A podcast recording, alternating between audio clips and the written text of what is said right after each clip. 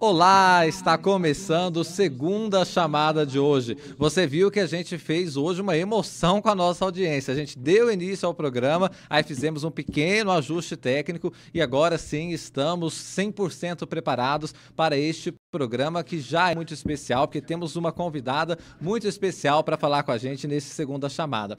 Olha, o escândalo na Agência Brasileira de Inteligência segue repercutindo muito. Foram espionadas autoridades da República e também outras pessoas, e é isso que as investigações têm caminhando nesse sentido.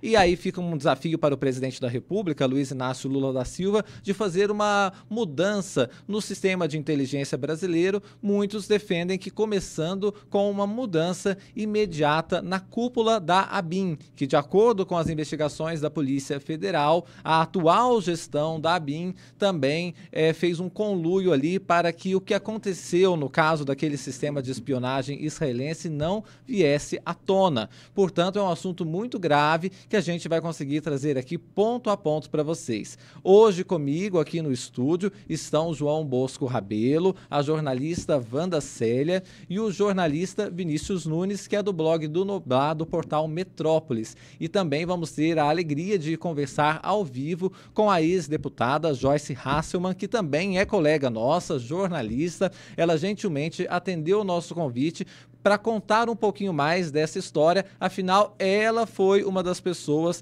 que foram é, monitoradas, né, espionadas por esta ABIN paralela, por esse sistema, é, na verdade, que existia dentro da ABIN, é, desse monitoramento com o sistema israelense. Bom, esse é o assunto do nosso segunda chamada, que você já viu, está muito especial e fica cada vez mais especial quando você participa conosco. Então, eu quero pedir para você ser nosso comentarista de todos os dias, deixar o comentário no chat ao vivo, que sempre fica aberto historicamente está aberto no My News, para você dar a sua opinião. E a gente vai poder é, levantar aqui os temas que vocês colocam, fazer perguntas para Joyce, para também a nossa mesa aqui. Então, participe. A participação de vocês é fundamental. E você sabe, e eu vou repetir aqui, se inscreva no canal do My News, ative as notificações e deixe o like. O like, você sabe, é apenas um clique aqui embaixo da tela e você tem o poder em suas mãos de espalhar o nosso segunda chamada para muito mais pessoas. Então, deixe o like, compartilhe compartilhe o Segunda Chamada com muita gente e vem conosco nesse Segunda Chamada que está muito especial. O show, a roda a vinheta para a gente começar.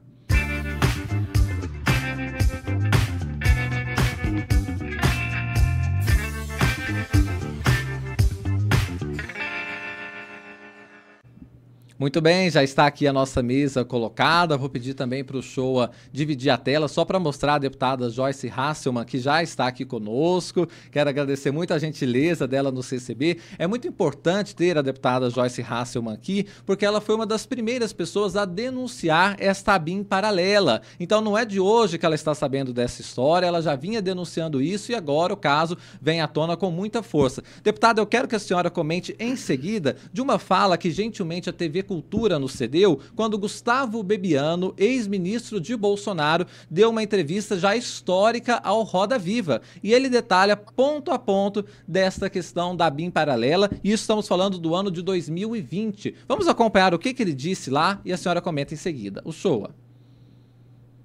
Temos a fala do Gustavo Bebiano, nosso VT número 2. Vamos ver. Belo dia o Carlos me aparece com o nome de um delegado federal e de três agentes que seria uma ABIN paralela, porque ele não confiava na ABIN. O general Heleno foi chamado, ficou preocupado com aquilo, mas o general Heleno não é de, de confrontos, e o assunto acabou ali com o general Santos Cruz e comigo. E nós aconselhamos ao presidente que não fizesse aquilo de maneira alguma, porque é muito pior que o gabinete do ódio, do ódio aquilo também seria motivos para impeachment. Eu não sei, depois eu saí, se isso foi instalado ou não. Seria para quê? Para fazer gravações clandestinas? Pra, o que faria exatamente pra, essa BIM paralela? mas é, pra, imagino que seja para ataque de adversários, montagem de dossiês, né, atacar Mas qual era o argumento? políticos, jornalistas. Quando foi apresentada a proposta, teria uma finalidade. Foi apresentada a proposta, qual era o objetivo? É porque eles não confiam em ninguém, Cátia. Existe uma paranoia ali familiar de não se confiar em ninguém. Então, não se confia. No fundo, não, ele não confia no general Heleno. No fundo, ele não confia no general Ramos. No fundo, ele não confia no general. Ele não confia em ninguém. Como o presidente reagiu quando, quando essa ideia foi levada a ele? O que ele disse? É de forma passiva, né? Assim, desviando, não enfrentou o assunto, e a coisa foi sendo cozinhada. Né? Depois o Carlos queria que contratasse o primo dele também, de qualquer maneira, um DAS-6, o general Santos Cruz também bloqueou, e isso aí foi o ponto de início pelo ódio né, pelo general Santos Cruz. Muito interessante o que ele traz. Deputada, queria abrir a palavra para a senhora, para a senhora nos contar um pouco sobre essa questão da BIM paralela e a denúncia que a senhora já tem feito já faz anos. Boa noite. Boa noite. Sim, é, na verdade, a denúncia específica numa CPI é, fui eu quem fiz. Né? As informações vieram inicialmente é, do próprio, de uma própria conversa entre o general Heleno e o Bolsonaro. Eu, como líder de governo, entrei na sala, eu não, não precisava de autorização para entrar na sala da presidência, entrava quando queria, a não ser que tivesse uma reunião que fosse particular, aí sim é, o ajudante de ordens pedia para esperar, senão eu entrava e saía a hora que eu queria. E numa dessas indas e vindas, eu fui discutir um projeto da Câmara, como o governo se posicionaria, e eu peguei uma conversa truncada ali sobre essa coisa de construção de dossiês e como é, o pessoal da, da BIM faria essa construção de dossiês. Quando eu entrei na sala, houve aquel, aquele constrangimento, tipo, ops, ela ouviu que não devia. É, todo mundo sabe que é, eu, eu realmente tenho a língua solta e não consigo é, é segurar nenhum tipo de informação que seja é, nefasta, é, que seja criminosa. Então, ali eu pesquei o negócio. E eu já estava em contato com o Bebiano, Bebiano sempre foi muito próximo de mim. Desde, desde a época da campanha, nós tínhamos uma proximidade grande. Eu acompanhei muito o que o Bebiano viveu, as agruras que ele sofreu. E nós trocamos figurinhas sobre isso. Quando o Bebiano deu essa entrevista, ele não podia afirmar que a BIM paralela estava montada, mas já estava montada. É, o Bebiano foi monitorado. Ele foi monitorado pela BIM paralela, pela paranoia do Carlos, que chegou a insinuar que o Bibiano teria alguma coisa a ver com aquela tentativa, aquele ataque que aconteceu é, ao pai dele, ao Jair Bolsonaro. Tamanha paranoia dessa gente. E eu, imediatamente, quando começou aquela a, guerra de listas no PSL, de quem seria o líder, o Eduardo queria dar o golpe no partido, eu fui à frente, não permiti, virei líder. Ali também eu comecei a ser grampeada aliás, pelas informações que eu tive um pouquinho antes, né? Mas ali é, o motivo seria essa guerra de listas. Então, o Bebiano já sabia disso, ele sabia que, que essa BIM paralela existia, ele estava monitorado pela BIM paralela, eu estava monitorada pela BIM paralela, ele sempre foi contra isso, e isso foi um dos motivos que fez ele sair do governo, né? Ou seja, o governo tirar ele de lá. Eu tentei fazer muito meio de campo, talvez vocês, vocês se lembrem a época, né? É, eu, eu, entrei ali no meio da discussão, tive uma reunião com o Bolsonaro, o Bebiano, levei o Onix na época, nós estivemos no Palácio, para tentar realmente colocar panos quentes naquilo, para o Bebiano ficar no governo, para que as coisas entrassem um pouquinho no lugar, mas é, isso foi acordado numa reunião, mas enquanto eu peguei o voo de Brasília para São Paulo, o Carlos já tinha esculhambado tudo, vazou para uma emissora de TV que recebia muito dinheiro do governo a informação de que, é, de fato, o Bebiano estava demitido, estava exonerado do cargo. E eu acompanhei todos os dias o que foi a vida do Bebiano, o verdadeiro inferno que ele enfrentou depois disso. História impressionante esse relato que a senhora faz, por isso que a gente quis trazer essa entrevista do Gustavo Bebiano para que a gente pudesse voltar mesmo naquele momento, naquelas discussões todas que estavam tendo, e a senhora necessariamente estava na linha de frente disso tudo. Vou passar a palavra agora para o João Bosco Rabelo, que também quer conversar com a senhora. É impressionante mesmo esse relato da, da, da Joyce, porque vai muito além do que o Bebiano disse naquela entrevista, que já é chocante e grave, né? Importante lembrar que no começo ele deixa claro que é o Carlos Bolsonaro quem leva essa proposta a ele, é, da BIM paralela, e aquilo se juntou a uma outra frente que ele já estava é, colocando contra o Bolsonaro, que era o gabinete do ódio, que ele fala um pouco antes ali.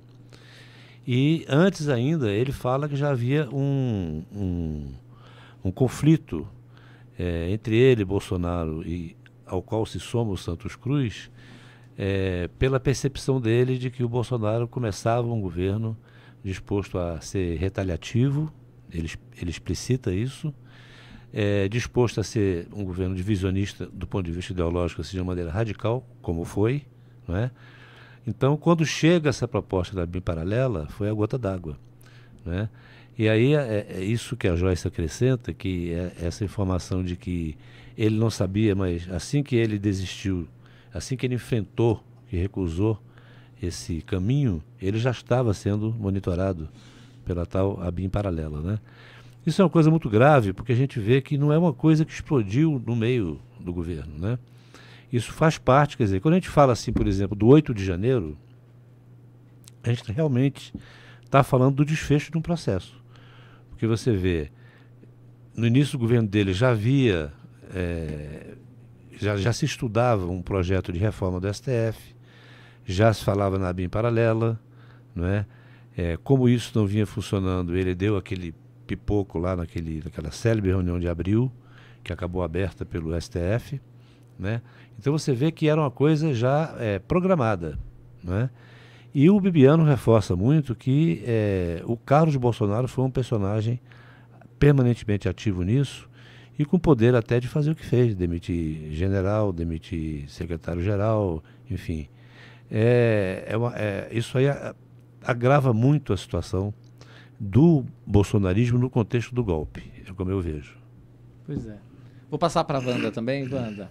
É muito interessante é, juntar o relato da Joyce e do Gustavo Bebiano e ver os primeiros que foram monitorados por esse sistema ilegal, né, Wanda? Tem uns nomes aí interessantes. Sim, e, e a Joyce seguramente tem uma contribuição a dar sobre isso, porque ela tinha muitas informações. Ela mesmo disse que entrava direto na sala do presidencial, então ela estava muito próxima ali para ver o que estava acontecendo.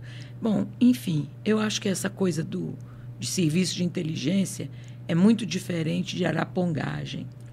Criar um, é, usar um sistema do Estado, usar o Estado para constranger a oposição, para constranger adversário ou, ou mesmo a pessoa em desacordo com o governo, como a Joyce, como o Bebiano, não faz muito sentido. Isso não é prioridade da população, isso não é prioridade de ninguém.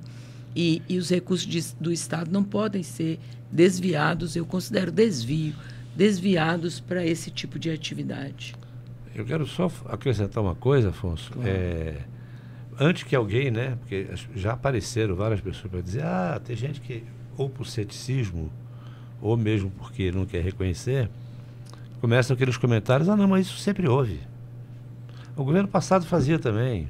Teve outros governos que faziam. Não é verdade isso. Né? A gente teve muitos episódios de espionagem e de é, construção de dossiês, isso tudo, feitos de forma avulsa, né? muitas vezes envolvendo pessoas do Estado, né? dentro da Receita, alguém fazia um colúio com alguém de fora, né? dossiês contra a polícia, fizeram dossiês contra a Zé Serra, usaram dados da Receita para tentar constrangê-lo. É, outros também foram vítimas disso, né? mas como o Estado como um sistema para investigar é, os adversários de governo, para montar dossiês, para é, colher material certamente para campanha e até material para chantagem, né? É, é, é, do que se trata agora. Portanto, é muito diferente de um, um desvio de conduta de alguém, uma coisa ah. que um grupo tentou fazer ali e acolá, não. É, é, o Estado posto a serviço do governo para é, investigar as pessoas, especialmente ex-aliados, desculpe, adversários. Sim. Né? Importante deixar frisar isso, porque já começam a aparecer é, esse tipo de, de, de, argumento, de, argumentos. Que não é um argumento bem na verdade. É, né? O que, o que é, é, uma coisa de gente que já desistiu de pensar Sim. e de gente de má fé. Sim. Deixa eu passar para o Vinícius, para ele também fazer a colocação. Ele vai também fazer uma pergunta para a deputada Joyce Hasselman. Muito obrigado, Afonso. Boa noite a todos. Boa noite aqui ao pessoal da bancada.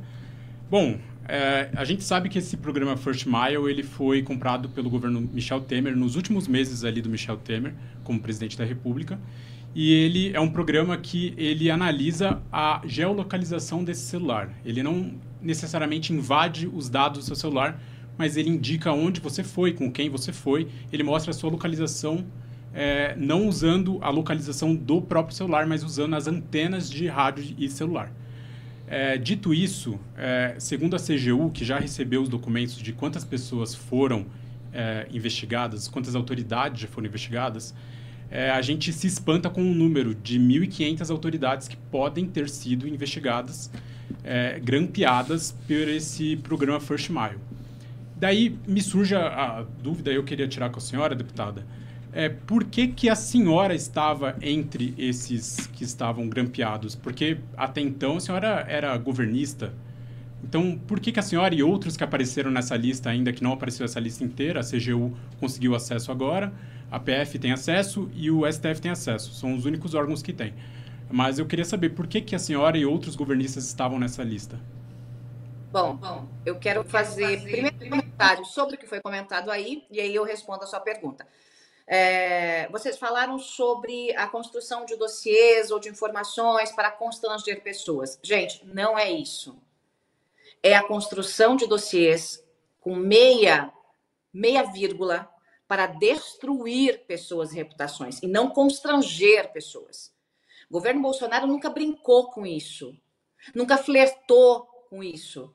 É, quando ele decidiu realmente mostrar os dentes, ele mostrou os dentes com tudo. E por que, que eu fui um dos alvos? Porque eu virei oposição.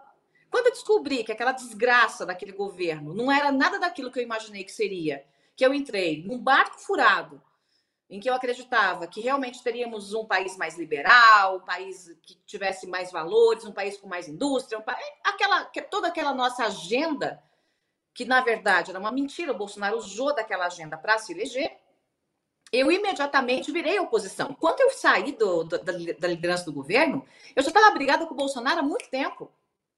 Nós já, com os filhos eu nunca tive relação. Com os filhos eu rompi o mínimo de relação na transição do governo. Se vocês buscarem uh, as informações, os jornais, vocês vão ver que lá já na transição eu rompi com os filhos.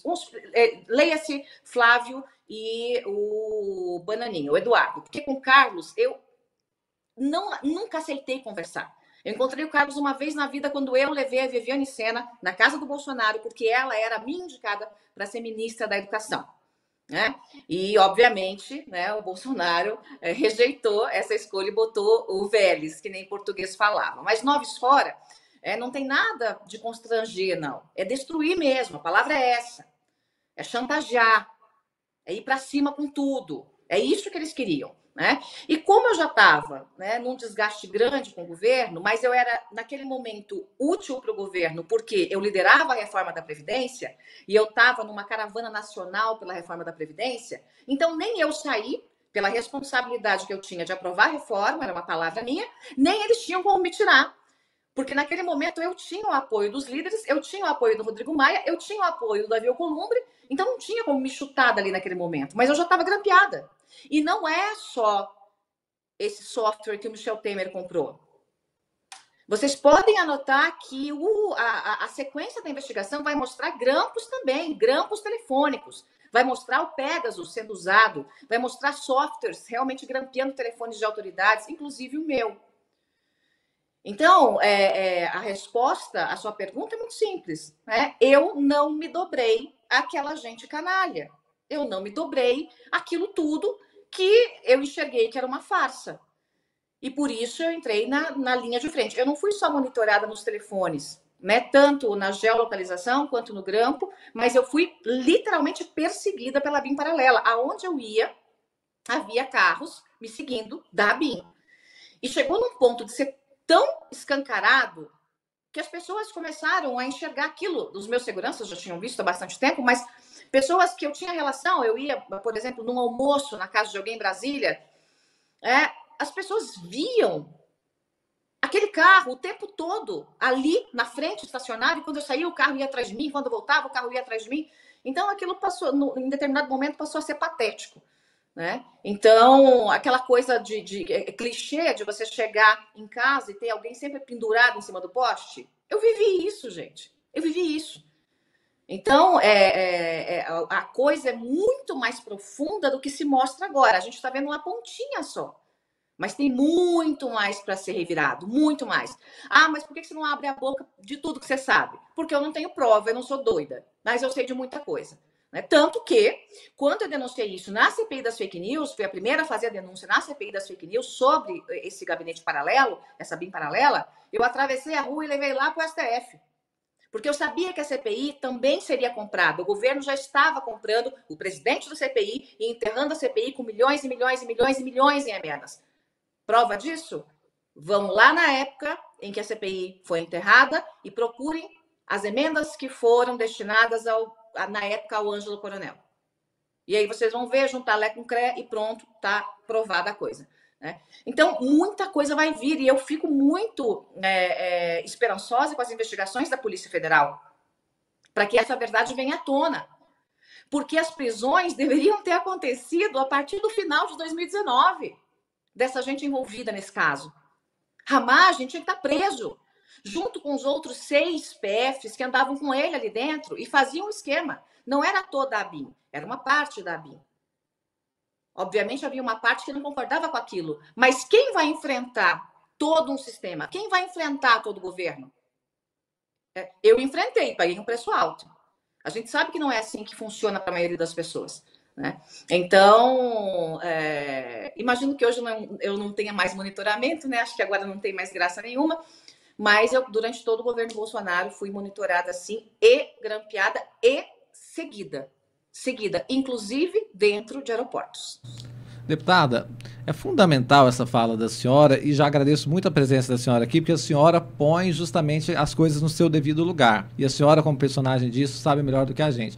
O que a senhora está me dizendo aqui, eu estou é, pensando, é a ponta de um iceberg essa questão desse sistema israelense, porque na prática ele monitorava a geolocalização, mas depois, pelo que a senhora está dizendo, a Sabin tomava outras medidas muito mais efetivas para se constranger pessoas. Nós temos um relato de que o governador do Ceará, à época, Camilo Santana, hoje ministro da Educação, teve até drone sobrevoando a casa dele pela ABIN. Então o que a senhora traz é isso. A senhora passou, pode foi monitorada por esse sistema, é, First Mile, mas muito mais do que isso. As medidas seguintes a essa eram de constrangimentos muito maiores, é isso?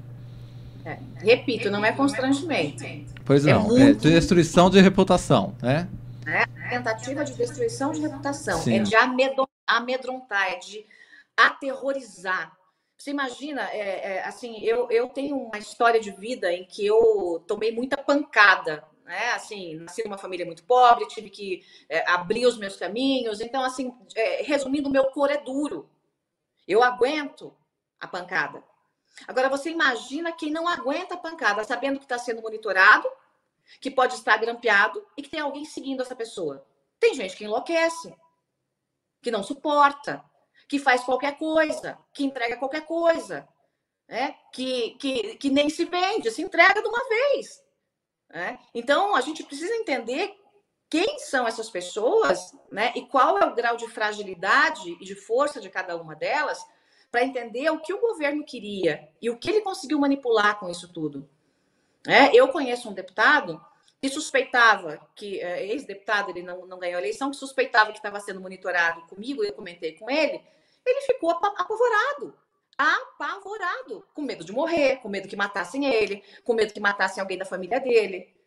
Então, é esse tipo de situação que muita gente viveu. É? E é, não era só o monitoramento do meu telefone, era o monitoramento de todos os telefones que estavam ao meu redor. A minha equipe de segurança foi monitorada, os meus assessores monitorados, meu marido monitorado. Então, tudo isso para eles tentarem ter alguma informação para conseguir forjar dossiês ou construir um dossiê, se houvesse realmente alguma coisa grave, né? Eu, eu, eu brinco que esse monitoramento todo aí foi é, uma, realmente para mim, é, é, um atestado de boa conduta, né? Porque se, a única coisa que eles conseguiram fazer foi me chamar de Pepa. Então, como não tinha nada para buscar atrás de mim, resolveram me chamar de gorda, porque realmente eu estava fora de forma, e aí virei Pepa, e pronto, foi a campanha que eles fizeram mas teve muita chantagem no meio disso, inclusive chantagem por voto dentro do Congresso Nacional. E, deputada, só uma informação para acrescentar o que a senhora acabou de dizer. É, a PF já achou dois outros programas nessa última fase da Operação é, Primeira Milha. Eu vou ler um, um pedaço aqui da, da, decisão do Moraes, que autorizou a, a PF fazer a operação contra o Alexandre Ramagem. É o seguinte, abre aspas. A fase ostensiva ainda revelou outras possíveis ferramentas que demandam o devido aprofundamento, como, por exemplo, o uso da ferramenta de intrusão Cobalt Strike, bem como a utilização da aplicação Elster-Knifer. As buscas realizadas na sede da BIM revelaram anotações compatíveis com a ferramenta Cobalt Strike, passível de ser utilizada como meio de intrusão em computadores. Bingo. É isso. É, eu tinha certeza um pouco disso também, porque é, fica insinuado isso também, fica sugerido isso, não é uma coisa muito explícita, mas no documento que o, o Grupo Prerrogativas encaminha ao STF, pedindo, que é outro tema que a gente vai abordar aqui, a, que seja entregue e revelada a lista das pessoas que foram investigadas. Então, nesse documento fica sugerido que não é só a localização geográfica, porque isso seria muito pouco para quem estava disposto a fazer uma BIM paralela, né? Então ali você é, é, ficou muito focado nisso por ser um equipamento adquirido com, é, no governo Temer, portanto ainda de, de, compra recente, mas já havia os outros, outros instrumentos é, é, com muita capacidade invasiva, inclusive de quebrar sigilo telemático é, e, no, e, e tirar mensagem do próprio celular, não é? Então, eu acho que, que tudo isso se soma, como disse a Joyce, a, é, é um conjunto de, de meios para você fazer um assalto à privacidade das pessoas com os piores objetivos possíveis. É, como ela disse, eu fui econômico aqui, eu fui suave né, ao falar em constrangimento, mas na verdade é para destruir reputação, e, mas preferencialmente fazer chantagem. Né, a quem não se submeter resta a destruição da reputação. Mas eu tenho certeza também que há um conjunto de equipamentos aí utilizados para isso. Sim. Joyce, muita gente satisfeita demais com a sua participação aqui no nosso Segunda Chamada. Eu vou ler aqui alguns comentários. A Joyce é jornalista, então ela está acostumada também com o comentário da audiência. Tem até uns nomes eh, sempre diferentes aqui na audiência. Eu vou ler algumas participações. Olha, a Maria Helena Rodrigues de Santana fala: com tantas provas contra Bolsonaro e a Polícia Federal não prende esse corrupto, esse ladrão já era para estar na cadeia. É a opinião aqui da Maria Helena. A Sara Cura disse: eles precisavam de controle total, queriam se antecipar a qualquer movimento dos opositores ao Bolsonaro. A Cici fala: é, gente, o Brasil está sendo organizado outra vez. Tomara que seja uma organização verdadeira, que seja algo duradouro. É, temos aqui o Raulin Figueroa, fala Joyce Hasselman cada vez mais elegante, benza a Deus, dizendo aqui pra gente. e um faz uma pergunta também, é, ao Monsi, membro há dois anos aqui do Manius, fala: perguntem para a Joyce qual o grau de ressentimento que ela tem com relação ao Bolsonaro. Ressentimento? Zero? Nenhum. Nenhum. Eu tenho grau de decepção. Ressentimento, uma coisa. Decepção, outra coisa completamente diferente. Então, eu fui aquela noiva enganada. Sabe aquela coisa assim? Não, vamos lá, gente, né? O, o Bolsonaro bateu na minha casa, implorou para eu ser candidata, eu não queria saber de sair para política, minha carreira como jornalista estava bombando. E, foi, e não foi na minha casa em São Paulo, não. Ele pegou um avião e foi na minha casa no Nordeste, que eu tenho uma casa lá. Bateu na minha portinha, isso tudo tá filmado. Tac, tac, tac. Tava com o Julian Lemos, foi lá, pediu, implorou. Eu pedi um tempo para pensar e tal. Prometeu mudar o Brasil. Comecei a dar aulinha para ele de liberdade econômica, de empreendedorismo, porque não tinha Paulo Guedes, não tinha ninguém na época. Tem tudo gravadinho lá, ele tomando aulinha. Eu dizendo para ele por que realmente é, é, é, a gente precisava desestatizar um pouco o país, aquela coisa toda. Então era um monte de promessa. Eu acreditei naquilo. Né? Talvez é, por estar naquela coisa, tudo que é muito extremo é, é, acaba não só confundindo, mas até imbecilizando pessoas. E estava uma coisa muito extremada, né? Como teve a última eleição também. Eu entrei nessa barca furada, é, quando eu estava na transição, eu já vi que o negócio não era aquilo. Falei, opa, peraí, que essa, né? esse negócio não é o que me prometeram que seria comecei a ver as escolhas ali de governo, comecei a ver a escolha dos ministros, né? Eu tinha duas indicações de ministros que o Bolsonaro não tinha acesso, né? Como eu disse, a Viviane Sena, que seria ministra da Educação, e o William Vac, que seria o MRE, Relações Exteriores. E estava tudo certo, fechado com o William Vac na época. E quando um dos filhos descobriu, atravessou aquele imbecil daquele Ernesto Araújo. Então, essa somatória de, de fatos foi assim, eu falei, gente, quem que manda nesse governo? É esse homem aí ou são esses moleques? Né? Porque a gente tem que entender assim, qual é o, o, o limite da coisa. Eu sempre tive uma voz muito firme, muito ativa, e eu, eu enfrentava o Bolsonaro mesmo. Enfrentava ele. Quando ele fazia besteira, eu enfrentava ele, mandava ele ficar quieto, mandava ele não dar entrevista. Então, assim, eu consegui controlar um pouco aquilo. Mas logo na transição eu vi que a coisa não ia dar certo. Aí você pode perguntar, por que, que você virou líder de governo? Bolsonaro não me escolheu líder do governo. Quem me escolheu líder do governo foi Rodrigo Maia e Davi Alcolumbre, presidente da Câmara e do Senado. Por quê? Porque eles ouviram uma ligação que eu, que uma, eu fiz para o Bolsonaro depois de uma besteira que ele falou para a imprensa, dizendo para ele: cala essa boca. Se você está fazendo isso com seus aliados de primeira hora, leia-se Bibiano, imagine o que o Congresso vai achar dos aliados de segunda hora, você não vai ter ninguém. Então, fecha essa matraca e deixa eu trabalhar. Essa foi a ligação, foi isso que eu disse. O Rodrigo Maia, e a gente estava na, na, residência do Rodrigo Maia, né, que é do lado ali, uma residência da outra, tem um portão que, que liga a residência do senador e, do, do presidente da Câmara. Eles ouviram aquilo e falaram: não é possível. Não é possível que você consiga falar com esse homem desse jeito. Eu falei: sim, eu, eu falo do jeito que eu quero falar, do jeito que ele tem que ouvir. Aí eles disseram: não, você tem que ser a líder. Você tem que ser a líder do governo no Congresso, porque como é que a gente vai conversar com o doido? Tem que ter alguém que converse conosco e converse com o doido. Então você vai juntar isso. Você é deputada nova, vai conversar conosco e vai conversar com o doido. E aí eu virei líder do governo no Congresso para tocar a reforma da Previdência exclusivamente. Então os atritos já vinham de antes, da época da transição. As pessoas acham, não, ela rompeu com o Bolsonaro lá pelas tantas virou, ficou doido e rompeu com o Bolsonaro. Gente, existe uma história para tudo. E uma história se constrói dia após dia. Houve uma história de desgaste. É, o que eu acreditava na eleição desmoronou na transição. E eu fazia parte da equipe de transição.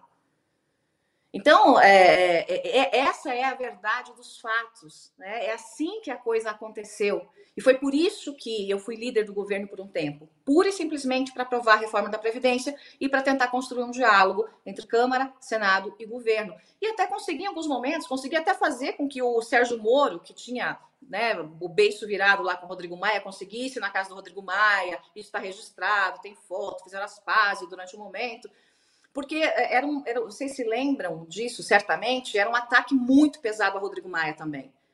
Só que o Rodrigo Maia era presidente da Câmara. Você pensa numa idiotice botar o gabinete do ódio para atacar o Rodrigo Maia, desgastando o Rodrigo Maia, sendo que o governo precisava que o Rodrigo Maia pautasse o que o governo mandava. Então eu entrei naquele momento para apaziguar o negócio, como bombeira na situação. E a coisa funcionou por uns seis meses. Depois degringolou de vez. Deputada, eu só pedi para o pessoal da audiência deixar o like, não esquecer de dar o like, para que a entrevista aqui com a senhora, a participação da senhora na nossa segunda chamada, chegue cada vez mais longe. O Vinícius tem também uma pergunta para fazer para a senhora. É, naquela fatídica reunião ministerial do ex-presidente Jair Bolsonaro, ele citou que a, o serviço de informação dele não funcionava e ele precisava de um paralelo. Ele usou essas palavras, que ele tinha um próprio dele e que a, se tivesse que trocar PF, se tivesse que trocar ministro, ele mesmo trocaria. É, daí eu queria saber é, a avaliação da senhora. A senhora acha que o sistema de inteligência brasileiro, a senhora que estava no governo ali, ele é capaz? É, é um sistema bom? É um sistema bom, é um sistema capaz, mas que atua dentro da legalidade. O que ele queria era uma ilegalidade. Quando ele falou que tinha o seu próprio sistema, ele já estava citando a BIM paralela. Né? O Carlos colocou Ramagem no governo. Vocês se lembram que quiseram colocar ele como o chefe da Polícia Federal. O Supremo foi lá, caneteou, não deixou. Então, com essa proposta da criação da BIM paralela, foi que o Ramagem entrou na BIM. E ali o Bolsonaro fez né, o seu grupinho de investigação é, criminosa, ilegal, né, a sua arapongagem toda. É, então, é, quando ele falou naquela reunião ministerial que ele não fazia ideia que aquilo estava sendo transmitido, ele achou que não estava, achou que estava falando só com o pessoal ali, que não tinha né, transmissão nenhuma. É, a falta de inteligência é uma coisa genial do Bolsonaro. É, então, naquele momento é, que aquilo foi para o público, ele simplesmente confessou o crime. É só juntar de novo, Lé com Cré, né?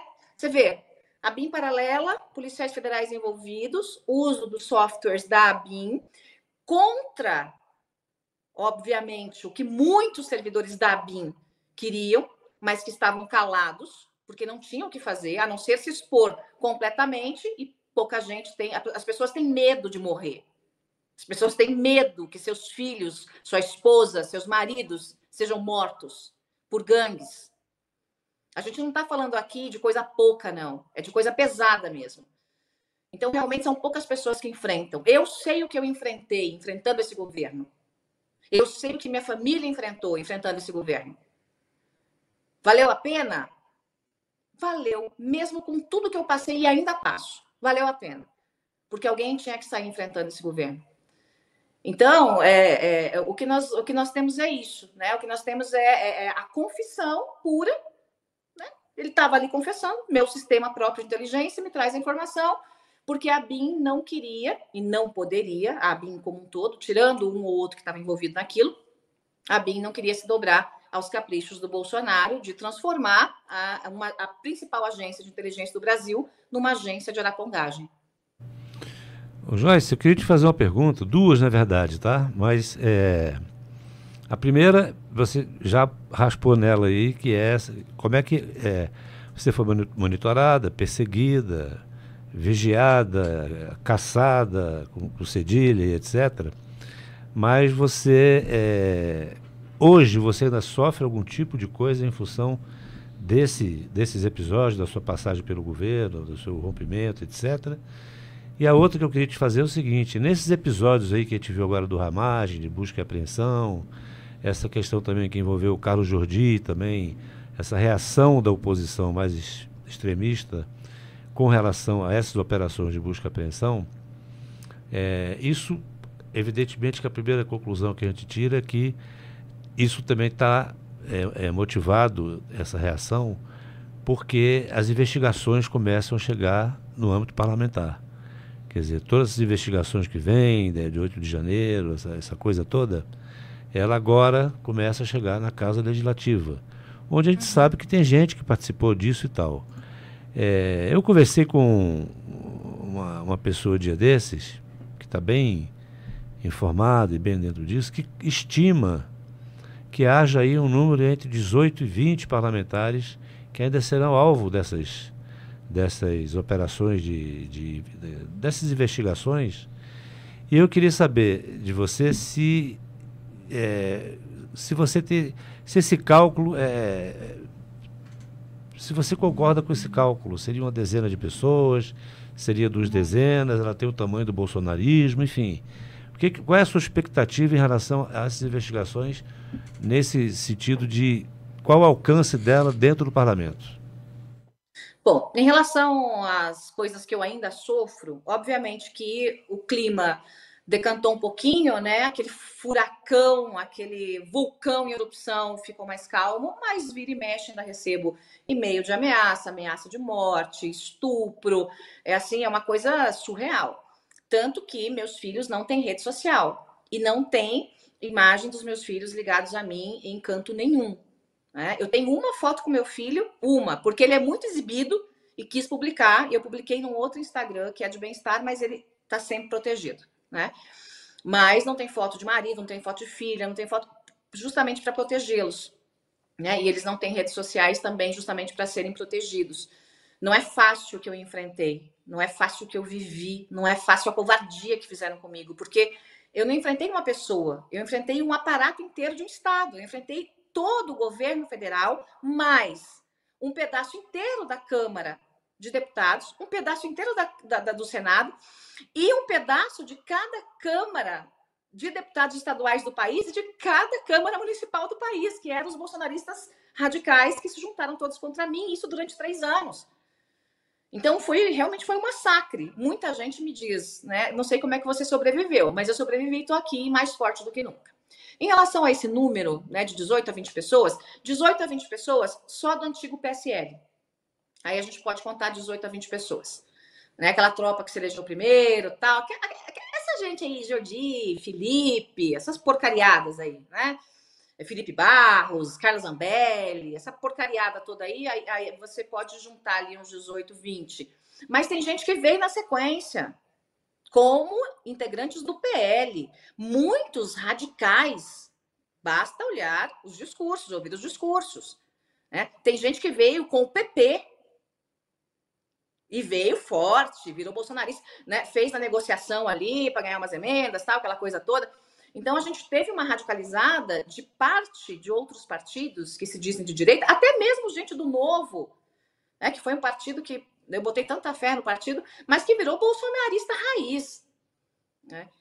Então teve muita gente que participou direta ou indiretamente, do 8 de janeiro, é, e muita gente que financiou. Eu, eu, assim, quando eu estava assistindo as imagens do 8 de janeiro, de repente eu vi, eu vi um, um rosto que, que eu, eu, eu, gente, eu falei, gente, eu conheço esse rosto, né?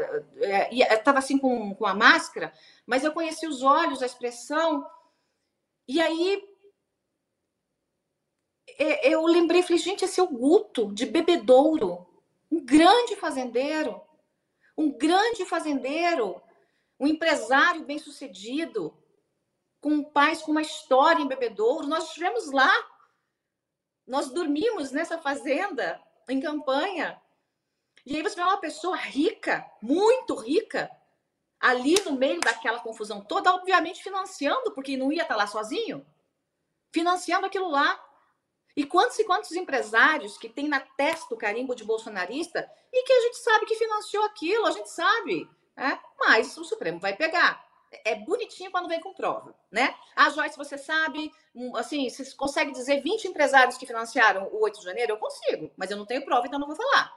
Bonitinho será quando vierem as provas. Aí vai ser lindo, vai ser maravilhoso, porque as pessoas vão saber exatamente quem é quem nesse processo. E muitos deputados bolsonaristas aí, é, tanto estaduais quanto federais, que colocaram a sua gente para fazer parte daquilo. Familiares, assessores, aquilo lá foi um horror em todos os sentidos, né? Mas foi planejado e muito bem planejado e todo mundo sabia que ia acontecer. Eu estava alertando nas minhas redes, falei, gente, acorda, pelo amor de Deus, não dorme, que aquele negócio vai acontecer. Aconteceu. E a gente viu o que viu e tem muita gente para pagar por esse crime ainda.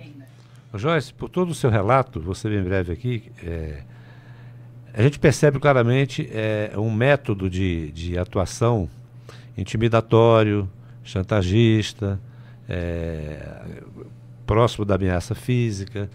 É, e isso não, me... próximo não, tem ameaça física. Bolsonaro me ameaçou fisicamente. Então, é, por tudo isso, é, isso me, a mim, pelo menos, me reporta ao, me remete ao, a, um, a um, um, um, estilo, digamos assim, não é? miliciano, não é? de, de ação, de comportamento.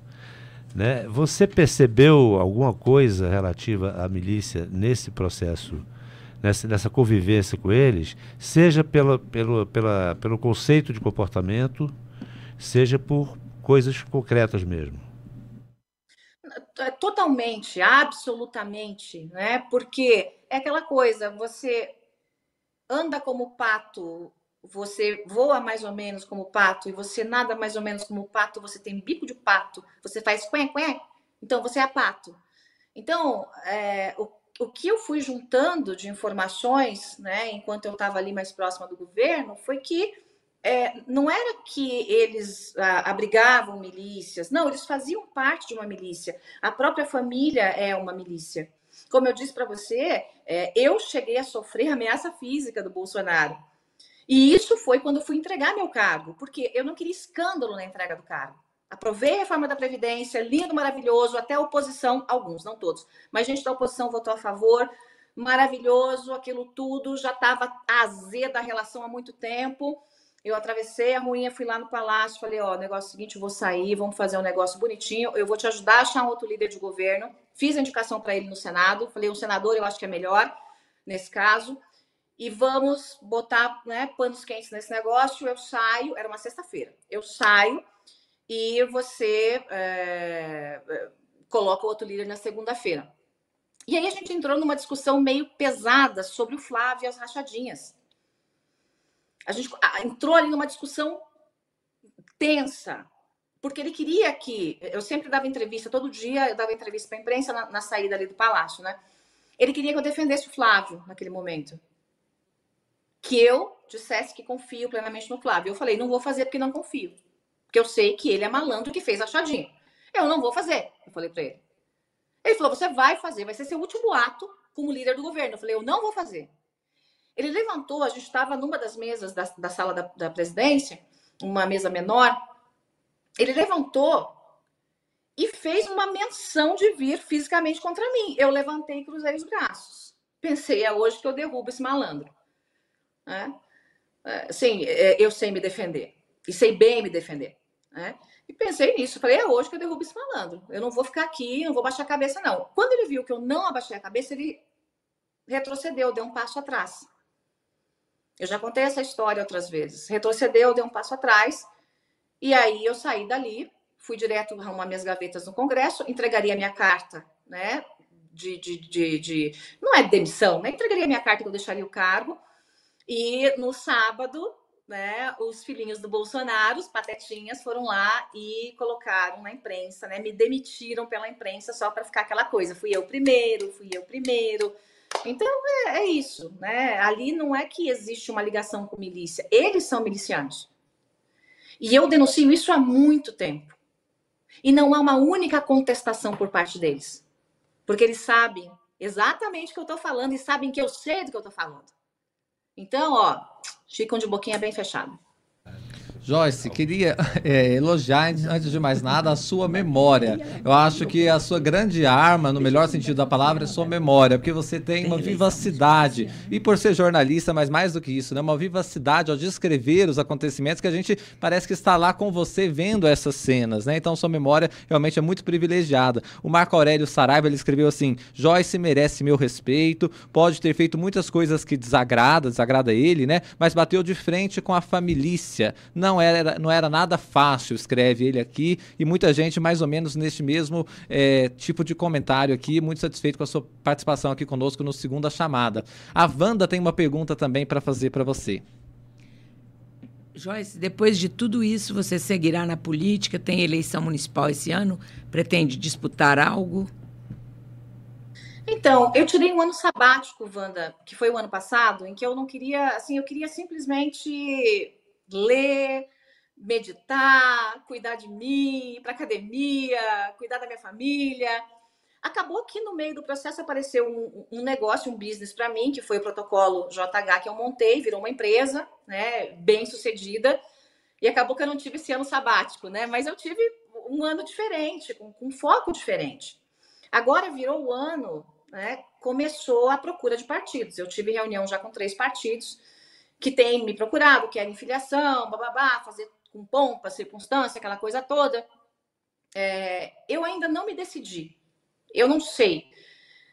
ano passado me perguntavam, eu dizia, Deus me livre ser candidata de novo. Deus me livre. Porque para quem faz a coisa certa, ser político é a sucursal do inferno. Para quem faz a coisa errada, ser político é o céu. Então eu perdi patrimônio, fiquei mais pobre, fui atacada. Então, assim, que vantagem a política me trouxe? Nenhuma, zero. Zero. Eu ganhava muito mais antes de ser política, né? Então, é, é, eu não, eu, nem aposentadoria de político eu tenho porque eu abri mão. Eu fiz uma carta de próprio punho, abri mão da minha aposentadoria de parlamentar, porque acho uma safadeza aquele negócio lá. E não faço parte disso. Agora, esse ano eu estou conversando com alguns partidos. É, eu confesso para você que eu estou meio dividida, né? Eu vou estar de alguma forma na política. Ou enfrentando alguém, ou apoiando alguém, ou as duas coisas, e eventualmente, esse eventualmente assim é 20% de, de 100, eventualmente numa candidatura. Eu sou muito reticente a uma candidatura é, para vereadora, mas o que os partidos têm me dito? Olha, São Paulo é um país, a cidade de São Paulo é um país. Então, dizer que isso é pouco, que vai quer retroceder, né, é, é realmente não dá a São Paulo o tamanho que ela tem. E isso é verdade. Então, realmente São Paulo é um país e aqui né, é, o PIB do país está em São Paulo e a maior parte desse PIB de São Paulo está na cidade de São Paulo. Então eu estou pensando. Vamos ver, vamos ver, vamos esperar mais um pouquinho. Meu aniversário agora é dia 29 de janeiro. Eu vou viajar, vou para Punta, vou me divertir, vou lá tomar um banho de sol. E aí depois disso eu começo a pensar nas coisas mais sérias. Muito bem, Joyce. Olha, tem o Valdésio Freitas do Nascimento, falou: Nossa, quanta sujeira que a Joyce relatou. Parabéns para a senhora, muito corajosa. Todos aqui elogiando a sua coragem nesse sentido. A gente combinou de liberar a senhora por volta das nove e meia, então nós vamos seguir aqui o nosso combinado para que a senhora. Era nove horas. Você já tá me roubando. Aí, já estourou, então já estourou. Então agora nós vamos até às 10, brincadeira, viu, viu, deputada? Mas eu queria agradecer muito a gentileza da senhora. Eu queria fazer uma pequena pergunta, essa muito breve, que aí a senhora vai dar o pontapé para o nosso assunto seguinte aqui da discussão, para a audiência ficar com a gente também.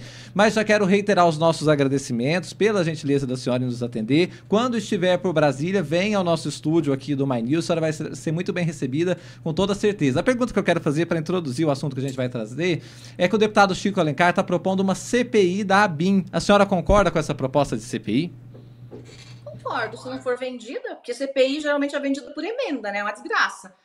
Então tem que ver quem é o relator e quem é o presidente. Presidente importante porque é ele que pauta, né? A, a, a CPI do gabinete do ódio, que também estenderia para a criação da BIM paralela com as denúncias que eu fiz foi enterrada com emendas, né? O Ângelo Coronel foi lá, recebeu um monte de emenda, não pautou nada, fechou lá na gaveta todas as provas e acabou. Ainda bem que eu levei tudo para o Supremo. Né? Tudinho, foi só. Sempre tem um jeito. Atravessei a rua levei tudo para o Supremo. Agora, tem que ser uma CPI séria e é, lembre-se que o presidente da Câmara é o Arthur Lira. É o Arthur Lira, que não se bica muito com o atual governo. E é ele quem diz quem será o relator e quem será o presidente. Né? Ah, não, o partido vai indicar. Não, quem manda é o Arthur Lira acabou, gente. Na Câmara, desde que ele entrou, ele é coronezão, não é nem coronezinho. Coronezão é ele que manda, chuta o pé na porta, entendeu? Manda nos partidos, é um negócio de loucos. É? Não, não, não tem assim, democracia na Câmara zero.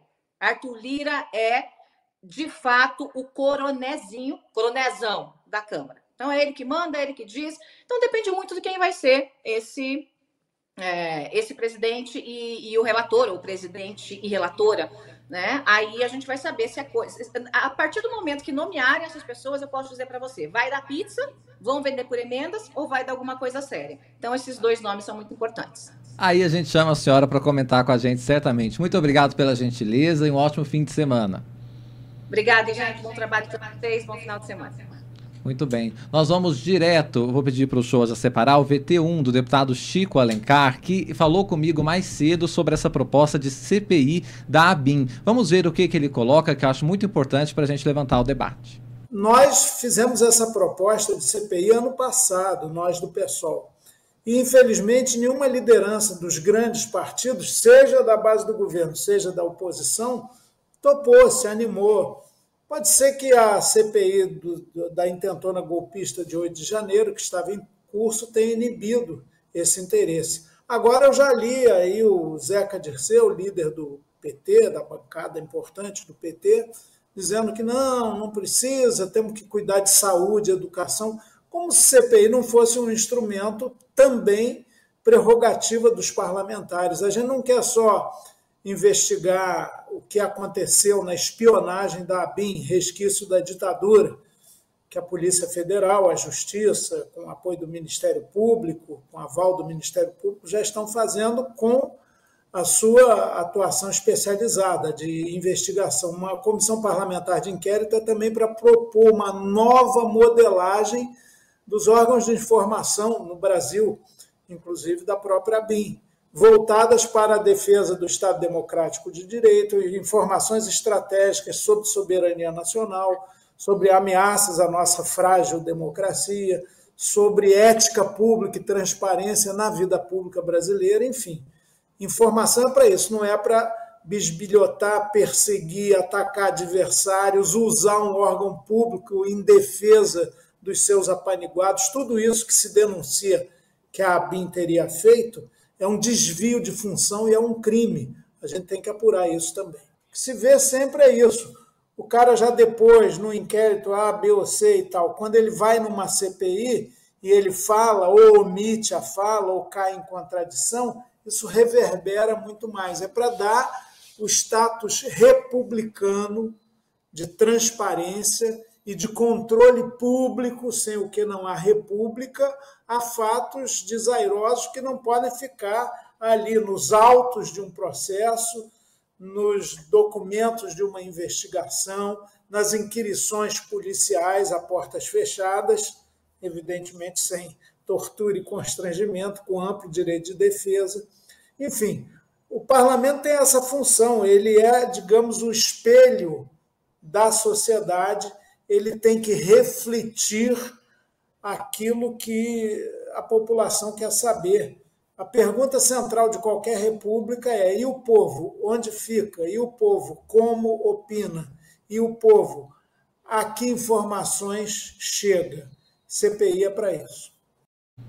Muito bem, daqui a pouco ainda vai ter uma outra fala do deputado Chico Alencar. O Vinícius Nunes está trabalhando muito, apurou isso também sobre essa questão da CPI. O número mágico é 171 é, apoios ali, deputados assinando. Ele não está nem perto disso no momento, né, Vinícius? Ele tem até o momento 16 assinaturas, 13 dos deputados do PSOL e 3 de deputados do PT. É, é engraçado que falta muito, muitos, muitas assinaturas e o PT, o governo federal, já avisou que não vai, não vai patrocinar essa CPI. A Casa Civil já avisou todos os deputados da base governista que não quer essa CPI, porque pode pingar, obviamente, no governo federal. Ô, Wanda, a gente já viu essa história de governo não querer CPI, no fim das contas teve que fazer e foi de uma forma até pior. O que, que você acha? Precisa de uma CPI da ABIN? Seria salutar isso? Algum tipo de esclarecimento precisa ser feito. O deputado Chico Alencar agora, ele mostrou a diferença entre arapongagem e, e sistema de informação. Ele está certo, sabe? Nada disso de arapongagem é legal. Existe um negócio na Constituição que chama sigilo de correspondência. Ninguém pode sair por aí grampeando.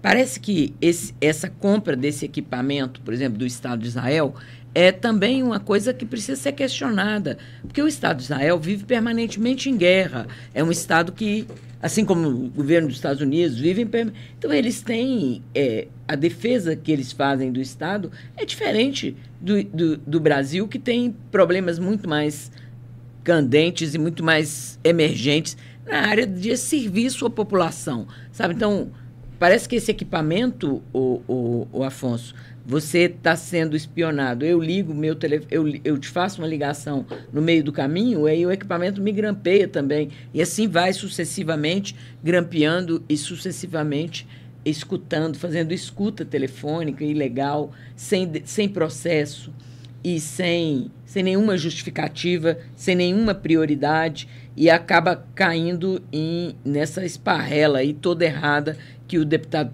tão bem defende uma investigação e você até menciona uma CPI. Uma CPI ela precisa de apoio. Pelo que apurou o Vinícius, essa CPI está longe de obter apoio. Não é só apoio, indicação de líderes, empenho e, e realmente fato determinado para investigar. acho que essa investigação da Polícia Federal vai, vai ceder material muito forte, como bem estamos vendo aí nas falas que temos é uma situação de e nas informações que estão sendo divulgadas é um caso que merece pelo menos um debate bem a, encorpado no Congresso. Tomara que os partidos e os políticos façam. Precisa fazer, sabe? É, defesa do Estado, é, informação de defesa de Estado é, é uma coisa, arapongagem, buscar informação sobre a vida alheia para constranger a oposição, para constranger adversário, nada disso é legal. A Constituição garante o sigilo de correspondência. E tem uma coisa que eu acho assim, de verdade: qualquer pessoa, se ficar sendo vigiada, monitorada durante seis meses, alguma informação se vai obter para constrangê-la, para criar desconforto Entendi. na vida dela. Então, quer dizer, isso não é correto. Ninguém tem de usar equipamento do Estado para fazer esse tipo de, de monitoramento ou de coisa. Não tem interesse público, não tem. Não tem. A, a população não está solicitando isso. E não é legal. E não é legal. Na questão é, da letra e não, fria não, é inconstitucional. Né? Exatamente. É claramente inconstitucional. O, o, os estados que fazem esse tipo de, de monitoramento de determinados cidadãos são casos determinados, isso é excepcional. Pessoas que são ameaças, pessoas que estão criando é, processos de ameaça que podem agredir. É, para isso que existe autorização é, judicial. E autorização judicial, mediante a autorização judicial.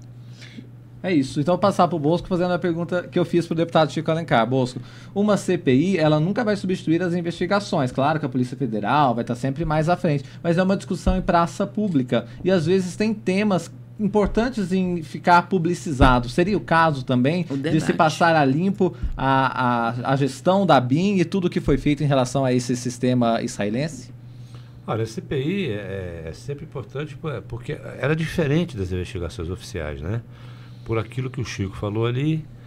É, uma coisa é a pessoa estar tá em público, numa CPI, que pode perguntar tudo. Né? Outra coisa é ela estar tá prestando depoimento, é, onde ela fica preservada na Polícia Federal, enfim. E as investigações também geralmente correm sigilo. Então, até para o investigador oficial, o investigador do governo, do Estado, é, ver o desempenho de uma, de uma pessoa na, na CPI pode dar a ele muitas pistas de, que ele não teria num, num, num contato formal. Né? É, numa, CPI a pessoa tem o gestual dela, tem as expressões de medo, tem as expressões de. tem as hesitações, é, ela vai em público dizer se conhece ou se esteve com tal ou qual pessoa, é, só que está em público. Alguém pode ali saber de algo mais e desmenti-la, enfim. Tem todo um contexto que serve, inclusive, ao Estado. Agora, é compreensível que o governo não queira. O governo acaba de sair de uma CPMI né, enorme, que atravancou muito é, a pauta, mas que, sobretudo, foi a, a, uma CPMI que manteve acesa, manteve em, no palco a polarização. Que nesse momento não interessa ao governo, interessa ao bolsonarismo. Você vê que eles fizeram de tudo para manter essa polarização no ar. Uma nova CPI vai de novo é, é, criar substituição para o governo. Agora, do ponto de vista do cidadão, é, é super importante a CPI para esclarecer isso, né? É, então, eu, eu, compreendo a postura do governo, mas também entendo que é, o governo está fazendo o seu papel. Sim. Né? Agora, eu, eu quero até lembrar sobre isso, Afonso. Sim. É... Deixa enquanto você... Não, não, não. Ah, tá é, é sobre CPI, é isso é porque tá. eu, tenho, eu, tenho, mais coisas Claro, nós vamos ainda abordar muitos assuntos, por é. isso que a nossa audiência está toda aqui conosco. Fique que tem muita coisa interessante. O Vinícius tem uma apuração dele sobre as mudanças na BIM, ele vai trazer para a gente daqui a pouquinho. Eu só queria dizer que a Alice Rabelo abriu uma enquete é, para nossa audiência, aí sim, é, comentar sobre a questão é, da CPI, se você acha que vale a pena uma CPI é, em relação ao caso da BIM ou não. E aí, eu, a, aqui está tendo já muitos votos e eu não vou dar o placar por enquanto, você vai lá, você vota e participa. Nós também recebemos, viu, gente, vários super chats aqui da Monsi. Muito obrigado. Super chat ajuda demais com que o YouTube entenda que o pessoal tá tão engajado e aí o nosso conteúdo vai para muitas pessoas. E o Leonardo Gomes fez um super chat e escreveu uma coisa que o Show tava o tempo inteiro me perguntando hoje. Ele falou: "Vai ter um, uma pizza depois sexta-feira, tá acabando o programa?" E ele fez um super chat, o Show, dizendo assim: "Para a pizza de sexta nesta mesa. Então ele fez o superchat, depois a gente vai ter que viabilizar essa pizza aí. Agradeço demais o Leonardo Gomes, que está aqui de olho na, na, nossa discussão e também pensando no que a gente vai comer nossa, depois. de quanto foi o superchat? Foi de 10 reais. Já, já, dá para ajudar na é, pizza, é, né? Duas fatias ali. É, exatamente. somando. Exatamente. Agradeço demais a todo mundo que está super engajado aqui no nosso segunda chamada, que está totalmente novo, reformulado, diário e a audiência tem cada vez sido maior. Então você chama mais gente para assistir o nosso segunda chamada. Dado esse recado, eu quero trazer um outro tema importantíssimo, que foi até assunto aqui da nossa é, conversa, mas de modo muito é, superficial, e agora aqui a gente quer trazer com profundidade. Depois de informações de que haveria um conluio da atual gestão da ABIN, já sob o governo Lula, para blindar investigados por participação em um esquema de espionagem ilegal, o presidente avalia a demissão da cúpula da ABIN. As investigações da Polícia Federal apontam que integrantes da atual gestão da agência teriam atuado para blindar investigados por participação nesse esquema de espionagem ilegal. O diretor-geral da ABIN é o Luiz Fernando Correia, mas quem está mesmo na mira é o diretor Alessandro Moretti, esse que já estava no governo Bolsonaro. Vinícius, você tem apurações, queria te ouvir. Bom, o Alessandro Moretti já é praticamente carta fora do baralho do governo federal. É, a demissão dele pode sair a qualquer momento no Diário Oficial Extraordinário ou no Diário Oficial é, de segunda-feira. É, no lugar dele, temos dois nomes que são ventilados no Palácio do Planalto. Um deles é o professor Marcos Sepic, que é cientista político e professor da Uni Universidade Federal do Rio Grande do Sul. É, se o Afonso me der licença aqui, eu vou, claro. vou ler um pouquinho do currículo dele que claro. fechou aqui no meu celular. Deixa, pode pegar com calma isso. A, a gente gostou da informação, já trouxe uma informação é... muito interessante. Então, Sim. mudança na BIM Exatamente. não é mais é, se, é quando, é isso, né? Segunda-feira talvez saia a demissão dele. Pois então, agora você achou é... isso, siga com as informações. No lugar, no lugar dele entraria o professor Marco Sepic, que ele é diretor da Escola de Inteligência da ABIN. Ele é cientista político, professor da Universidade Federal do Rio de Janeiro desde Rio Grande do Sul, perdão, desde 1995, doutor em ciência política pelo Instituto Universitário de Pesquisas do Rio de Janeiro e pós-doutor pela Universidade de Oxford, no Reino Unido. Ah. Então, tem um currículo bom, ele é próximo da esquerda, ele é próximo do governo federal, próximo do PT, é um nome muito bem avaliado dentro do Palácio do Planalto. Mas há um, uma outra ala dentro do Palácio do Planalto que já fala do nome de Ricardo Capelli para o lugar de Alessandro Moretti no número 2 da ABIN. É, Capelli, como a gente já sabe, ele não está mais no Ministério da Justiça e Segurança Pública, ele está teoricamente desempregado, mas o governo procura um lugar para ele. E talvez poderia ser esse na ABIN.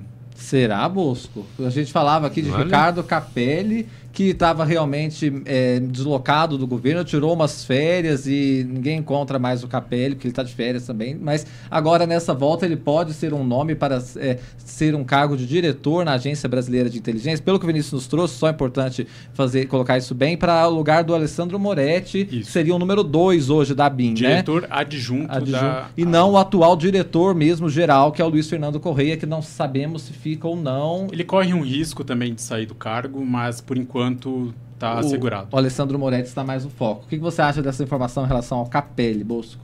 É, surpreendente.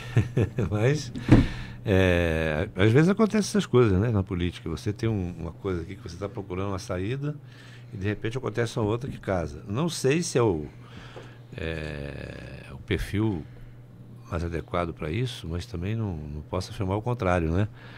É, o Capelli parece uma, uma pessoa é, com muita energia, com muita disposição, é, enfim. Capacidade de comando. Capacidade de trabalho, ele fez intervenção aqui na Segurança Pública de Brasília, lidou com esse universo, claro, numa escala muito menor, né? mas seria uma, uma coisa interessante é, de, de, ver esse desfecho. Agora, o Moretti não tinha mais a menor condição de ficar, né? É, e acho que ninguém da cúpula da, dessa BIM, ninguém, porque é, é um. É um calcanhar de Aquiles para o Lula. Você veja que o Lula está na mesma situação que esteve é, em relação ao GSI. Quer dizer, quando houve o 8 de janeiro, né, a única brecha que o bolsonarismo encontrou para fustigar ali foi o fato de a, a BIM do Lula é, não ter percebido, do Lula, por assim dizer, a BIM que permaneceu durante o governo Lula, é, é, o Lula não percebeu, eles não perceberam naqueles oito dias é, a gravidade da coisa, naquela primeira semana de governo. E isso deu aos bolsonaristas um, algum oxigênio para tentar sustentar uma tese absurda de que o governo é que teria também participado daquilo. É, por quê? Porque a BIM que o Lula encontrou ainda era a BIM do Heleno. Né? E, esse, e essa, oh, a BIM não, o GSI. GSI. E essa BIM que o Lula está encontrando ainda é a BIM do Bolsonaro. O Moretti não tem como se dizer nada em contrário a isso. Não é? Porque ele tinha um posto-chave é. já na gestão Bolsonaro. É. Né? E já está bastante claro que, que houve uma, um passapano aí nessa coisa é, de, é, de, dessa BIM atual com relação ao que a, a, ao que a BIM do Bolsonaro fez. Quer dizer, o que, o que mostra outro aspecto A capacidade do Ramagem de ainda influir para a obstrução das investigações, porque ali é a influência dele. Não é? Então, geralmente, quando isso acontece, dá margem a um pedido de prisão, de prisão preventiva, que eu imagino que acontecerá em relação ao Ramagem. Já, já. Sim.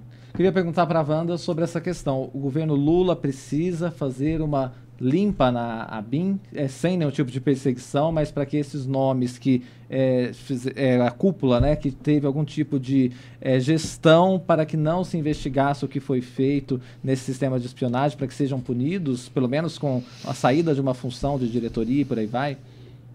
Afonso, fora Banco Central, Itamaraty e áreas de carreiras de Estado, em todos os locais, em todos os locais, você tem troca de, de comando, troca, troca de, de, turno. Tu, de turno. Nos Estados Unidos, na, no dia que se elege um novo presidente, são 4 mil cargos de pessoas que são dispensadas, só que servem ali na Casa Branca, ou até mais cargos no mundo inteiro, então, nas, incluindo embaixadas.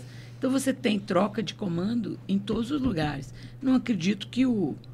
Eu acho que o, o governo vai se organizar para ter um time dele em todas, a, em todas as repartições públicas. É, você veja aqui a gravidade, a, a, vulnerabilidade disso. Tá? Um dado que saiu hoje por aí, eu registrei aqui. A gente sabe que o Alexandre de Moraes mandou de, é, suspender aí seis ou sete policiais federais que estavam na BIM. Sim. Né? É, Alguns chamada... até prestaram depoimento hoje, só para atualizar a informação aqui na pois sede é. da PF. A biparalela, né? Isso. Tirou de lá. Uma dessas pessoas se chama Marcelo Araújo Bormevet, é com temudo, né? Que, que foi alçado, quer dizer, foi colocado lá na agência de inteligência após o atentado contra Bolsonaro em setembro de 2018. Por quê? Ele estava na PF desde 2005 e integrava a equipe que fazia segurança do Bolsonaro em Juiz de Fora naquela tarde lá da facada, né? E ele, por ter atuado ali, é, houve ali a, a, uma aproximação dele com o Bolsonaro depois com a família e hoje ele, ele é íntimo da família Bolsonaro, transita dentro da casa da família, das pessoas, etc. Né? E ele ganhou é, as confiança também do Ramagem é, e foi para esse cargo no governo. Esse, portanto, é um agente que você pode chamar de um militante bolsonarista. Uhum. E ele se define como 100% patriota, conservador e cristão. Né? Aí já então, se vê. Essa né, pessoa está lá na BIM até hoje. E é um dos afastados pelo Alexandre Moraes. E não né? é caça às bruxas, é realmente não, para que mas... o governo possa é, se sustentar como governo, porque gente conspirando ali dentro não tem é, Se você tem um governo que comprovadamente montou uma BIM paralela para perseguir ex-aliados e adversários, né? Quem desse governo está ali dentro é, já está sob suspeição, tem, tem, que fazer as investigações, é, enfim, dar essa, essa presunção de inocência, mas alguns casos você já olha, como é o caso dessa, desse rapaz aqui, você Sim. já olha, isso aí já tem que estar afastado. Sim. É uma questão de impedimento.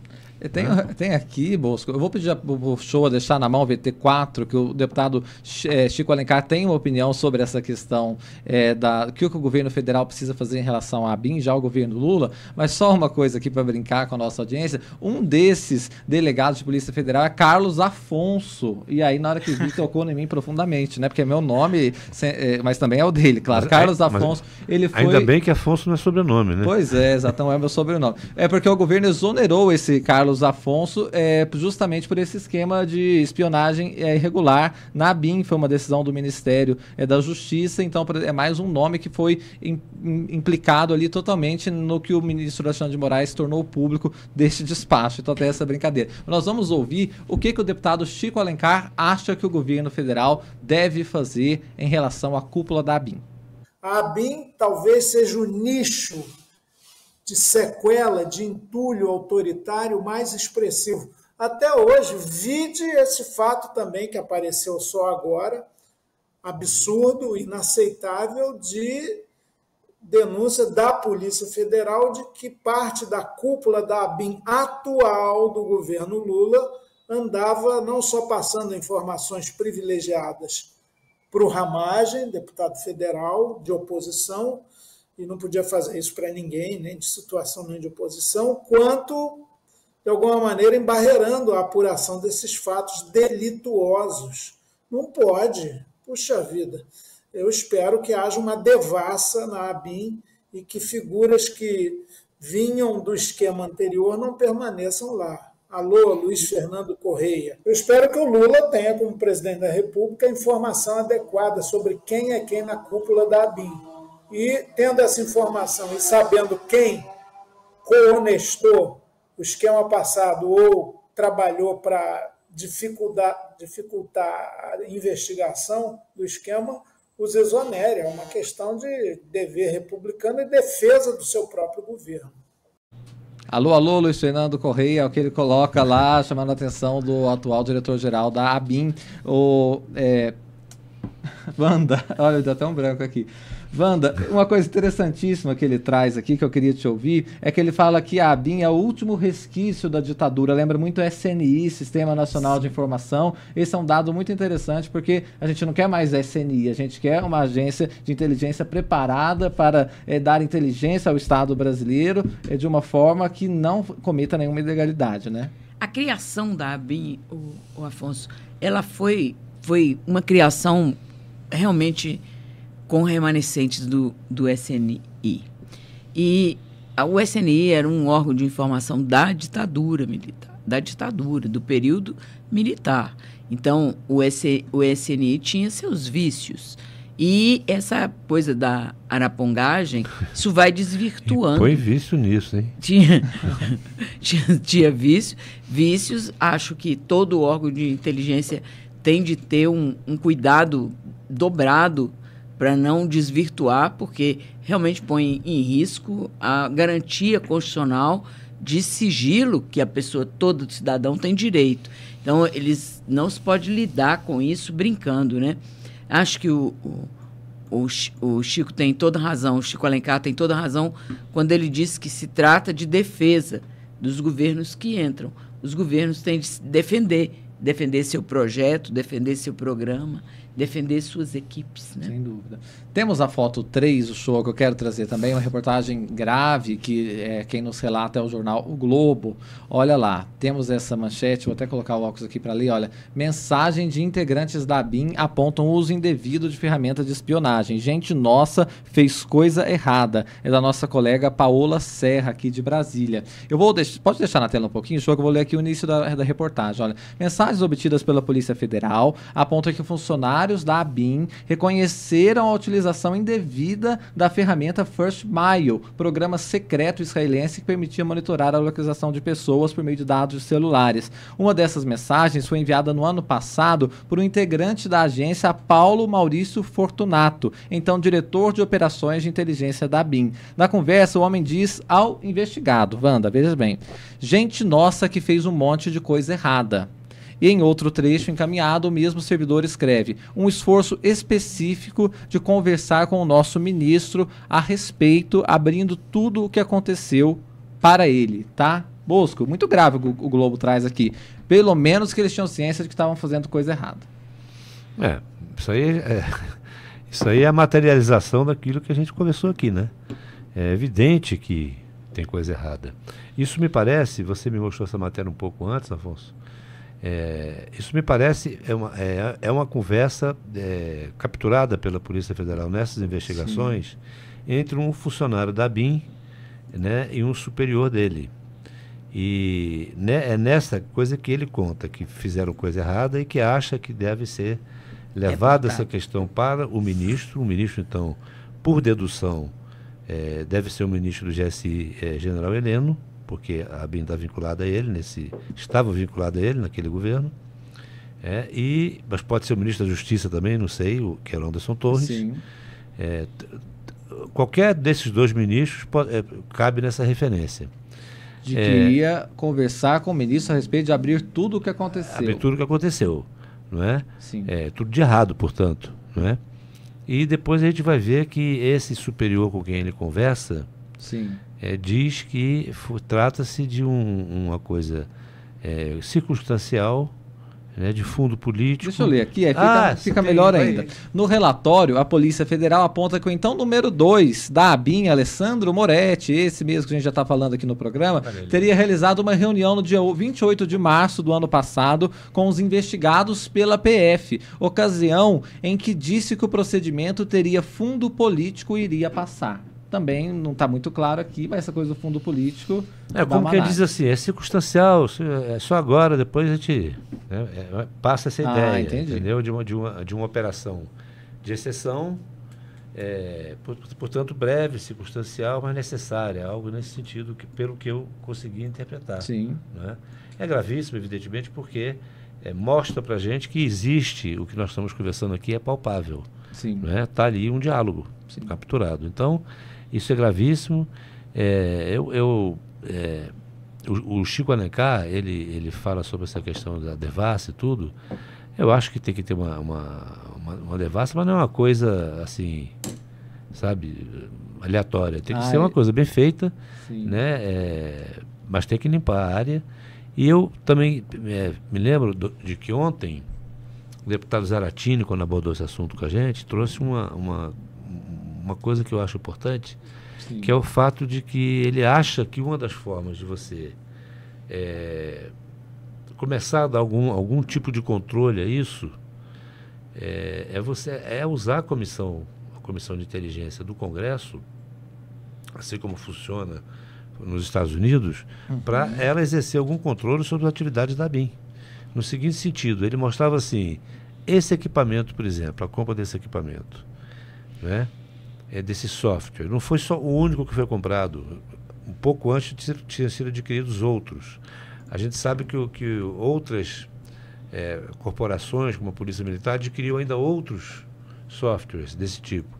Então, que a, a compra desse equipamento teria que passar pela, pelo, pelo, pela comissão. Sim. Né?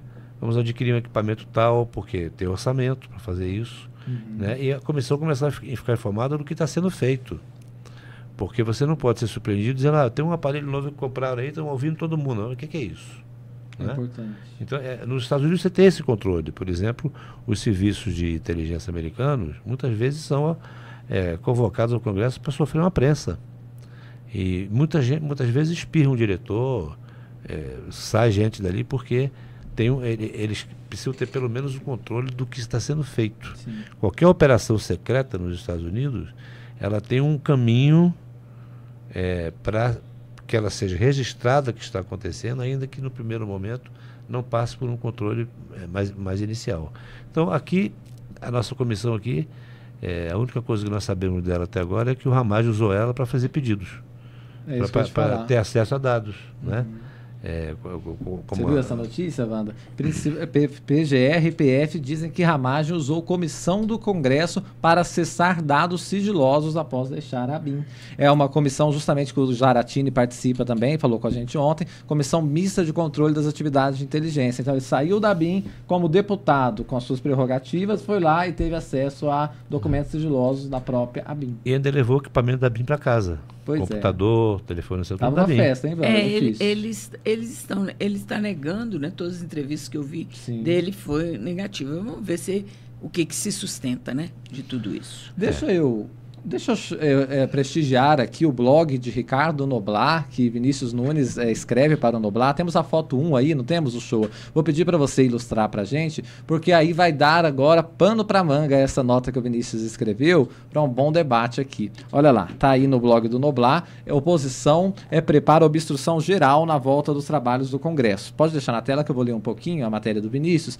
Há uma semana da volta do recesso do Congresso Nacional, deputados e senadores preparam obstrução obstruir os trabalhos das duas casas em resposta, entre aspas, à inação de Arthur Lira e Rodrigo Pacheco. Essa é a forma que os congressistas acreditam ser a melhor reação à operação da Polícia Federal, às operações né, realizadas na Câmara dos Deputados nessas duas últimas semanas. Os alvos foram Carlos Jordi, investigado nos inquéritos das manifestações antidemocráticas, e Alexandre Ramagem, investigado no esquema ilegal de espionagem sob o governo de Jair Bolsonaro. Vinícius, muito boa a sua matéria no blog do Noblar, leitura obrigatória para todo mundo de manhã ficar bem atualizado, inclusive que sai nota até de madrugada, né, Vinícius? Então a pessoa Sim. tem que cedinho ali se atualizar. Mas o que, que você apurou mais sobre isso? Vai começar os trabalhos é, em fevereiro e eles querem obstruir votações?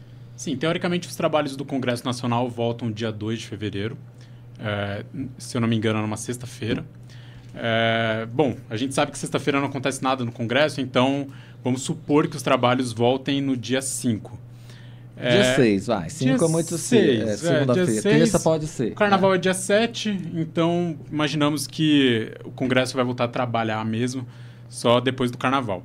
Bom, é, na reunião que a oposição teve na quarta-feira, dia 24 do 1, ficou resolvido que eles iriam dar um ultimato no Lira e no Pacheco. Se eles não dessem andamento às pautas anti-STF dentro da Câmara e dentro do Senado, eles iriam obstruir os trabalhos. E que é uma obstrução? Eles simplesmente faltam, vão faltar nas, nas, é, nas comissões, vão faltar nas votações, vão abrir mais diálogo entre entre oposição e, e, e situação, que demanda muito tempo também. Então, eles vão já deram esse ultimato ao Lira Pacheco, que estão em silêncio por, por enquanto. É, mas eles ainda vão se reunir, os dois presidentes, para definir o que, que, eles vão fazer em relação ao Carlos Jordi e em relação ao Alexandre Ramagem. É, lembrando que a última vez que teve uma operação de busca e apreensão na Câmara foi em 2020, com a então deputada. Eu esqueci o nome dela, mas ela é a esposa do Wellington Dias, nosso ministro certo. de Desenvolvimento Social. E ela, Cristiane Dias. É, e ela, e ela, até então, ela era investigada num suposto desvio de dinheiro em obras públicas do Piauí e teve uma operação. Naquele momento, a mesa diretora da Câmara fez um, um, um, escândalo. um escândalo, um escarcel, é, justamente porque era um absurdo fazer uma operação de busca e apreensão contra um deputado eleito. É, então, os deputados hoje reclamam disso, justamente porque presidente da Câmara, Arthur Lira, o presidente do Senado e o presidente do Congresso, Rodrigo Pacheco, não moveram uma palha até então. Então, ou eles dão andamento às pautas anti-STF na Câmara e no Senado, ou eles vão obstruir todos os trabalhos. E aí, Bosco, vai fazer muita falta essa, vai fazer muita, como é que diz, chamar muito a atenção essa obstrução? Vai realmente conseguir atrapalhar a dinâmica do Congresso Nacional? Ou vai chegar um momento que o líder vai falar, gente, vamos parar de brincadeira, vamos todo mundo votar o que, o que quer? Porque a Joyce mesmo disse, o líder é poderoso dentro do Congresso Nacional, né? Olha, eu acho que é, já temos um desenho disso, porque é, se isso fosse para fosse mobilizar o Lírio e o Pacheco, já teria mobilizado. Né? A gente já teve outros episódios ali que você viu que a reação da presidente, da, da das casas foi, foi rápida. Né?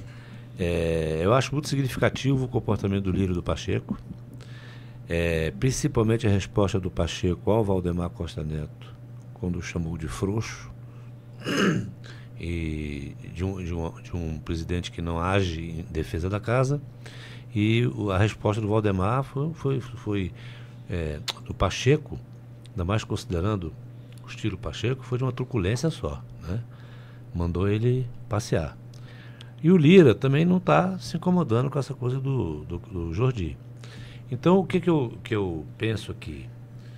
É, já, já existe um mapeamento por parte da direção das, das duas casas sobre quais são é, os parlamentares que vão ser alcançados por essa investigação. É evidente que já existe porque essa conta já está fora do Congresso também, em, outras, em outros lugares, então não é possível que não esteja lá. Você veja que na própria resposta do Lira, do, do Pacheco ao Valdemar, ele já toca nesse ponto. Ele dá uma cutucada, né? Você só cuida aqui do seu fundo partidário, não, não quer fazer nada, não sei de quê, quer dizer... Passa pano. Passa pano é... e tal, entendeu?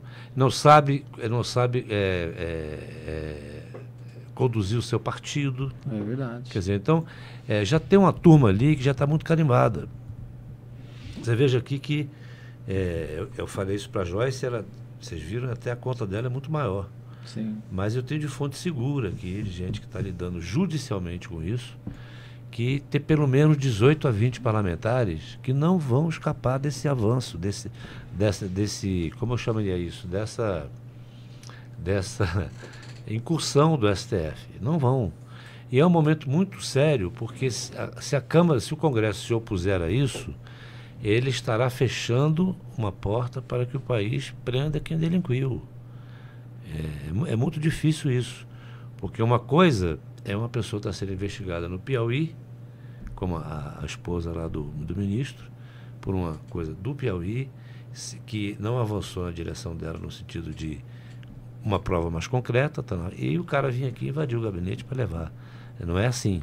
Agora aqui não, aqui nós estamos tratando de golpe de Estado, aqui nós estamos é, é, tratando de uma ABI, de uma ABI paralela, né? investigação de 30 mil pessoas é, de forma ilícita, 1.800 autoridades, e isso vem na sequência de outras coisas graves, como esse episódio do Sérgio Moro, que também grampeou a autoridade, através do Tony Garcia. Uhum. Você vê que isso, isso virou uma prática que é aquela história. Por que, que o Lira acha que isso não pode alcançar ele? Se isso alcançou o Gilmar Mendes, se isso alcançou outros ministros do STF, 1.800 autoridades, quem está quem tá livre disso? É, o que a gente sabe, o lapso temporal dessa espionagem parou é, lá em 2021, se eu não me engano, mas a gente não sabe o que, que aconteceu depois também. Parou? Né?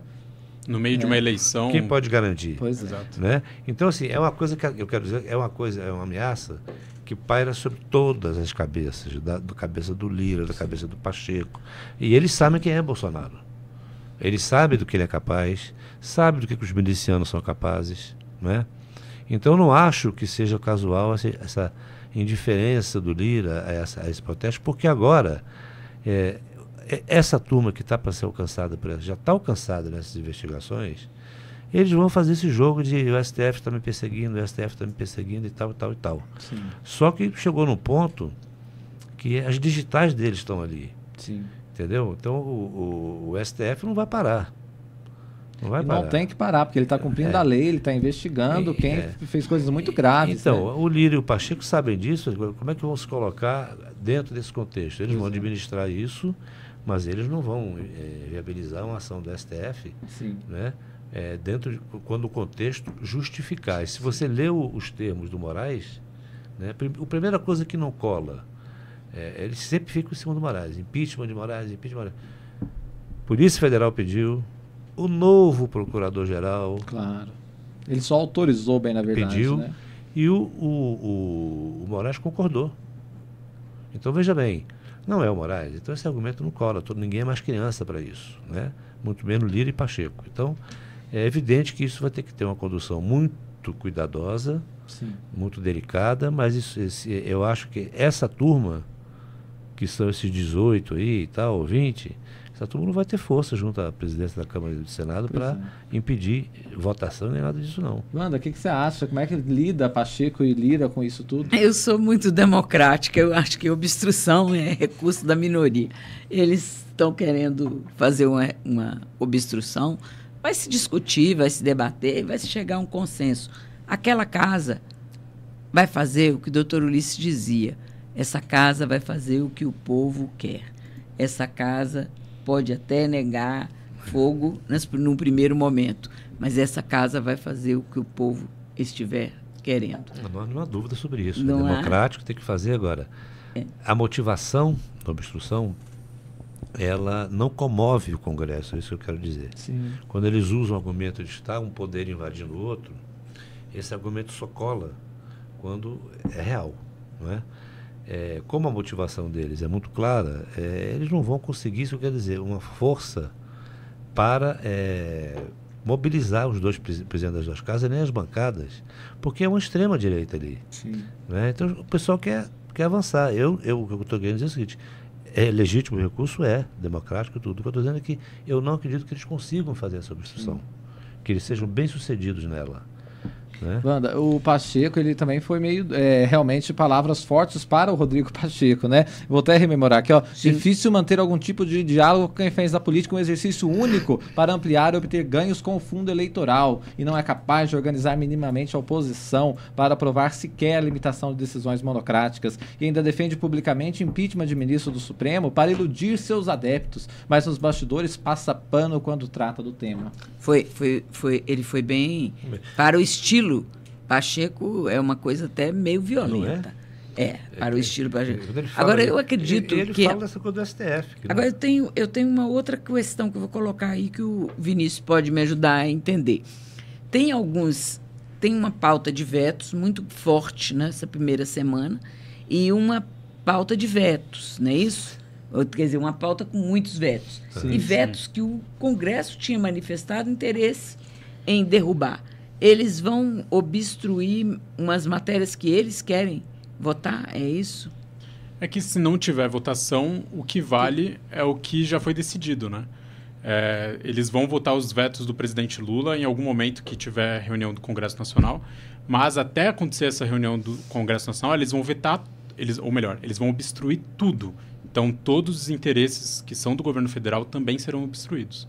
Então, é uma, é uma carta de, de, de mão dupla, né? Não, não dá para você sair ganhando também. Eles vão, eles vão obstruir para ganhar tempo. E aí, ganhando tempo, governo federal que perde, né? É, Me parece, né, Wanda, que como é início dos trabalhos, não teria mesmo quórum, então essa obstrução vem, mas você colocou muito bem. Se obstruir demais, vai obstruir até coisas que eles mesmos querem derru- derrubar, querem... Não, porque eu- Obstruir a si próprio, Vai né? obstruir a si próprio, Não, porque né? eu vi, eu vi a pauta, por exemplo, assim, da questão dos vetos. Tem emendas que o presidente vetou, uma. Sim, uma 5,6 bilhões, Sim, né? e, e E, a que o- MP da reoneração. também. Sim, e também essa daí. Então, eu acho que são pautas que que estavam na ordem lá do dia do Congresso como prioritárias. Sim, né? sem dúvida. Aí, de repente, você vai vetar, vai obstruir a as suas prioridades. É só é uma É questão que eu, difícil que eu é, é, é isso que o Vinícius pode tá, tá no curso da, da apuração, Sim. pode nos ajudar a entender. Eu acho, que- eu acho assim que a causa bolsonarista no Congresso, ela está ficando cada vez mais, cada vez mais restrita a eles. É isso que eu quero dizer. a- a- o interesse da oposição, dos conservadores da direita, eles estão com um projeto muito claro de eh, conduzir o processo político e impor isso ao governo, as pautas deles, os vetos, etc. Né? É, Essa causa do STF de perseguição que tá, é muito Bolsonaro. Isso, não- isso não vai contaminar o resto da casa, entendeu? É, então eu acho essa obstrução, como a Wanda falou, vai chegar um ponto, como é que eles vão, quando você for derrubar veto do Lula, que interessa todo o, o espectro da, da, da, da direita, Sim. dos conservadores e da oposição, eles vão obstruir? Como é que você ser- imagina um bolsonarista obstruindo, a bancada brasileira obstruindo um- uma derrubada de veto para Lula? É, É, só uma Vinícius. informação, a oposição raiz, essa bolsonarista, é um quinto dos votos da Câmara dos Deputados. 20%, portanto. Pois é. É, influencia. Eu, Influencia eu sou de um tempo, e aí. Mas É, e aí 20%. eu vou dizer uma coisa assim, eu sou de um tempo em que o Eduardo Suplicy era o único senador do PT e incomodava o Congresso inteiro. Sim, nos É, outros tempos, é, né? é, mudaram as regras hoje. Então eu acho que um quinto tem o peso de um quinto. É, mas incomodar, incomoda. Posso Incomodar, garantir, incomoda. Porque eles fazem Incomoda, barulho, incomoda. né? Eu acho Barulho, assim, gente, incomoda se a turma eh, da oposição for junto. Ah, não vai. Se não contaminar a oposição, vai ficar 20 bolsonaristas ali. Não, mas que incomoda, incomoda. Isso é gar- garantido, né? Incomoda sim, porque é o Sim. estilo Sim, Bruninho, é o estilo exato. daquele Sim. menino de, De fazer peruca, trechinhos pra que redes fica batendo nas sociais, pessoas, o menino. incomodando. É um menino de peruca, de É, Minas. né? É, o Isso incomoda por causa disso, porque fica ali, é uma coisa chata, Sim. sai daí. Mas não é uma coisa que. Eh, você vai nas frentes parlamentares. Claro, a gente está falando talvez o barulho que faça midiático, mas na prática isso muda pouca Você coisa. vai no nas frentes dia, né? parlamentares hoje, que estão debatendo de fato as pautas, estão nem aí para isso. Sem dúvida. Eles querem passar por cima do governo e em- empurrar a pauta. E eles estão todos prontos para isso. Vão, vão, vão, vão, vão brigar pelo Jordi? Sem dúvida. Deixa eu chamar um, item aqui da nossa pauta, importantíssimo. Você que está com a gente, a gente está satisfeitíssimo de ter você na audiência. Deixa o like, é apenas um clique aqui embaixo na tela e você consegue chamar muito mais gente para participar conosco. Nós temos agora um assunto super importante para tra- tratar aqui também, nessa questão da ABIN. Essa instrumentalização da ABIN, diz o próprio eh, relatório da Polícia Federal, que o ministro Moraes eh, deixou público, eh, também aconteceu para monitorar o- a promotora de justiça do Rio de Janeiro, Simone Sibilho, que foi coordenadora da Força Tarefa sobre os homicídios da vereadora Marielle Franco e do motorista Anderson Gomes. Tem a foto 2 aí, o show, vou pedir para você separar. A nossa produtora Esther Cauane, ela buscou o Ministério Público que disse o seguinte: a gente queria entrevistar né, a, a procuradora Simone Sibilho, a promotora. E aí eles escreveram assim: a promotora de justiça Simone Sibilho prefere não se pronunciar até a conclusão das investigações. Considera, entretanto, fato gravíssimo caso se confirme a suspeita de espionagem de membro do Ministério Público no exercício de suas funções. Portanto, está aí a resposta que foi dada a Esther Cauane aqui do My News. E o deputado Chico Alencar, ele falou também que ele vê com muita gravidade esse, essa informação de que a, a BIM foi instrumentalizada, inclusive para se monitorar a promotora que estava à frente do caso Marielle. Temos aí né, o show OVT número 3 do Chico Alencar para a gente acompanhar. Veja, até dossiê sobre uma promotora do caso Marielle Anderson, trágico, terrível, parece que foi feito. Isso é escandaloso, tem que saber a motivação de tudo isso, de um órgão de informação ser colocado nessa função aí torta, torpe. Bolsonaro, naquela famigerada reunião que foi publicizada do alto escalão, de baixíssimo calão, em 22 de abril, data do descobrimento do Brasil, de, mil, de 2020, ele disse mesmo: a informação está uma vergonha, nenhum órgão me empresta informação que sirva, pelo contrário, às vezes é contra-informação, isso é um absurdo, eu vou até derrubar ministro que se opuser à minha intervenção, a ABIN ainda passa um pouco, eu tenho os meus próprios órgãos de informação, enfim, um escândalo usar a máquina pública ao seu favor. Pelo que se diz agora, está se investigando isso, a BIM foi usada para dar informações adicionais a Flávio Bolsonaro na sua defesa, no caso da Dinhas, ao Jair Renan, o filho caçula, zero, não sei das quantas, do Bolsonaro, pra, sobre os negócios dele lá, se teria ou não tráfico de influência, ganhou um cargo de não sei, carro de não sei que lá. A BIM nisso tudo, e também, paradoxal, suspeitíssimo no caso Marielle, que era da alçada estadual. Que interesse eles tinham em prejudicar a investigação? Por quê? Para proteger quem? Enfim, tudo isso precisa ser elucidado. Tudo isso apareceu, não esse último ato aí de fazer um dossiê sobre a promotora Simone Sibilho, do caso Marielle, aqui no Rio, já deixou o cargo, inclusive ela falou que as pressões externas foram muitas, é grave essa questão envolvendo a Marielle. Eu tenho certeza que isso provoca sofrimento à família, porque é citado em vários momentos. Agora, a instrumentalização da BIM está lá também a promotora. Bosco, queria te ouvir sobre isso. A fala do Chico Alencar é muito bem colocada também. A busca que a gente fez pela promotora para falar com a gente. Esse assunto também nos pergunta uma questão: qual o interesse de se instrumentalizar uma agência de inteligência para monitorar uma promotora de justiça do caso Marielle? Pois é, a pergunta que fica é essa, né? É, por que o governo Bolsonaro queria investigar a promotora do caso Marielle? Quer dizer, é, isso vai de encontro a, sucessivos desmentidos deles de desinteresse no assunto. É, eu não sei por que estavam então investigando ela. Sim. Né? Mas como a Joyce disse ali, né? Há uma linha muito miliciana nesse governo de ação. Eu, eu acho que é, um dia essas coisas se encontram, sabe? É, a Wanda pode dar um, uma palavra melhor sobre isso. Hum, acho que demonstra que há um interesse em segurança em relação à condução que a promotora está dando. Uma desconfiança na justiça. Toda essa coisa de monitoramento, de, de cerceamento, é, demonstra insegurança de, de, de, grupos dominantes sobre o, o, desenrolar dos processos, sabe? E, e, isso é muito ruim, porque a autoridade é eleita. Caso tem, Estado de Direito sim, também, né? Sim, e a autoridade é eleita e ela tem prerrogativa e ela tem instrumentos e ela controla o Estado. Quer dizer, e aí não pode tolerar uma oposição, tem de vigiar a oposição, tem de monitorar, não pode não pode tolerar o, o trabalho de um, de um funcionário do Estado que está exercendo sua função, é. tem de ficar monitorando. Isso tudo é estranho e, e suspeito.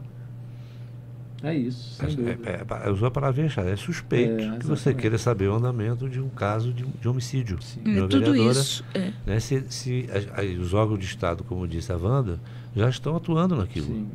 Né? Então, isso chegar ao presidente da República, ao governo, tem interesse em saber o que é aquilo, como está o andamento daquela investigação. E outra só uma- coisa- Desculpa, Pois não. Vandinha. Pode não, não pode falar. É, só uma informação assim que mostra como esse esquema de espionagem ele é falho, ele é pífio. É, o log, que é o caminho que eles acharam sobre a promotora do caso da Marielle, eles acharam numa impressora. Eles imprimiram o currículo dessa promotora e eles acharam ali, a, a Polícia Federal achou ali essa, é, essa, essa ligação com a promotora do caso Marielle. Eles imprimiram o currículo dela. Pois é, Ah, não- ah, o- os, os espiões, né? Os espiões da BIM usaram as É, eu- ferramentas da BIM para acessar o currículo dela e imprimiram esse currículo. Pois é, o que a gente não sabe, e essa investigação vai mostrar, é até que ponto isso foi coisa de um grupo de, de, de Aloprado. aloprados, né? se foram aloprados que fizeram isso, até que ponto as autoridades estão envolvidas. Eu sempre acho que o benefício da dúvida deve ser concedido a todos. E, mas é preciso que essa investigação venha trazer a público tudo que for possível Claro. sabe? Inclusive a lista de, de, de investigados e de monitorados para saber se realmente ministros de até ministros de Supremo estão se- a suspeita de que Até pode jornalistas. até, é, jornalistas, ministros de Supremo, quer dizer, uma insegurança absurda. Quer dizer, são aloprados que estavam fazendo, esses aloprados estão ainda em exerci- no exercício de funções. É preciso, é. é preciso que essa investigação prossiga. E ela vai prosseguir. É uma das coisas que assim, eu tenho muito certa ao longo da minha vida toda é que as coisas aparecem. A pessoa faz. E aí você sabe o que é certo. Todo mundo, depois de 13 anos de idade, a gente que mexe com educação de filhos sabe, criança sabe exatamente o que é certo e o que é errado. Um marmanjo não vai saber? Claro que sabe. Então, quer dizer, as, as, as, as coisas erradas vão aparecer e as certas também. Pode ser uma, uma, um atestado de lisura de determinadas, determinado grupo, e eu acredito que grupos dominantes, determinar, mas pode também mostrar o- a ação de aloprados. É interessante isso, porque isso é, na verdade, o resumo do que é um Estado de Direito, né, Wanda? Sim. Se investiga o que tem que investigar e cada um seja punido eh, na medida das suas culpabilidades. Ninguém quer nada diferente disso. Agora, também não quer que se faça investigação e fala que está se atacando o Estado de Direito. Não, o Estado de Direito ele comporta Tá sendo investigações. defendido. Está sendo defendido. E e isso é uma ação que o Supremo Tribunal tem feito. Ele vai seguir? Vai. Não é por vingança, não é por nada. É porque há elementos que né, são necessários de ser esclarecidos. O Brasil precisa passar a limpo muitas coisas para que não se fique passando é, embaixo da, do tapete a sujeira e nunca se passe a limpo que precisa ser passado. Então, temos muitas coisas estranhas, no mínimo, que aconteceram e que tem que ser colocadas em seu lugar dentro do Estado de Direito, como todos queremos.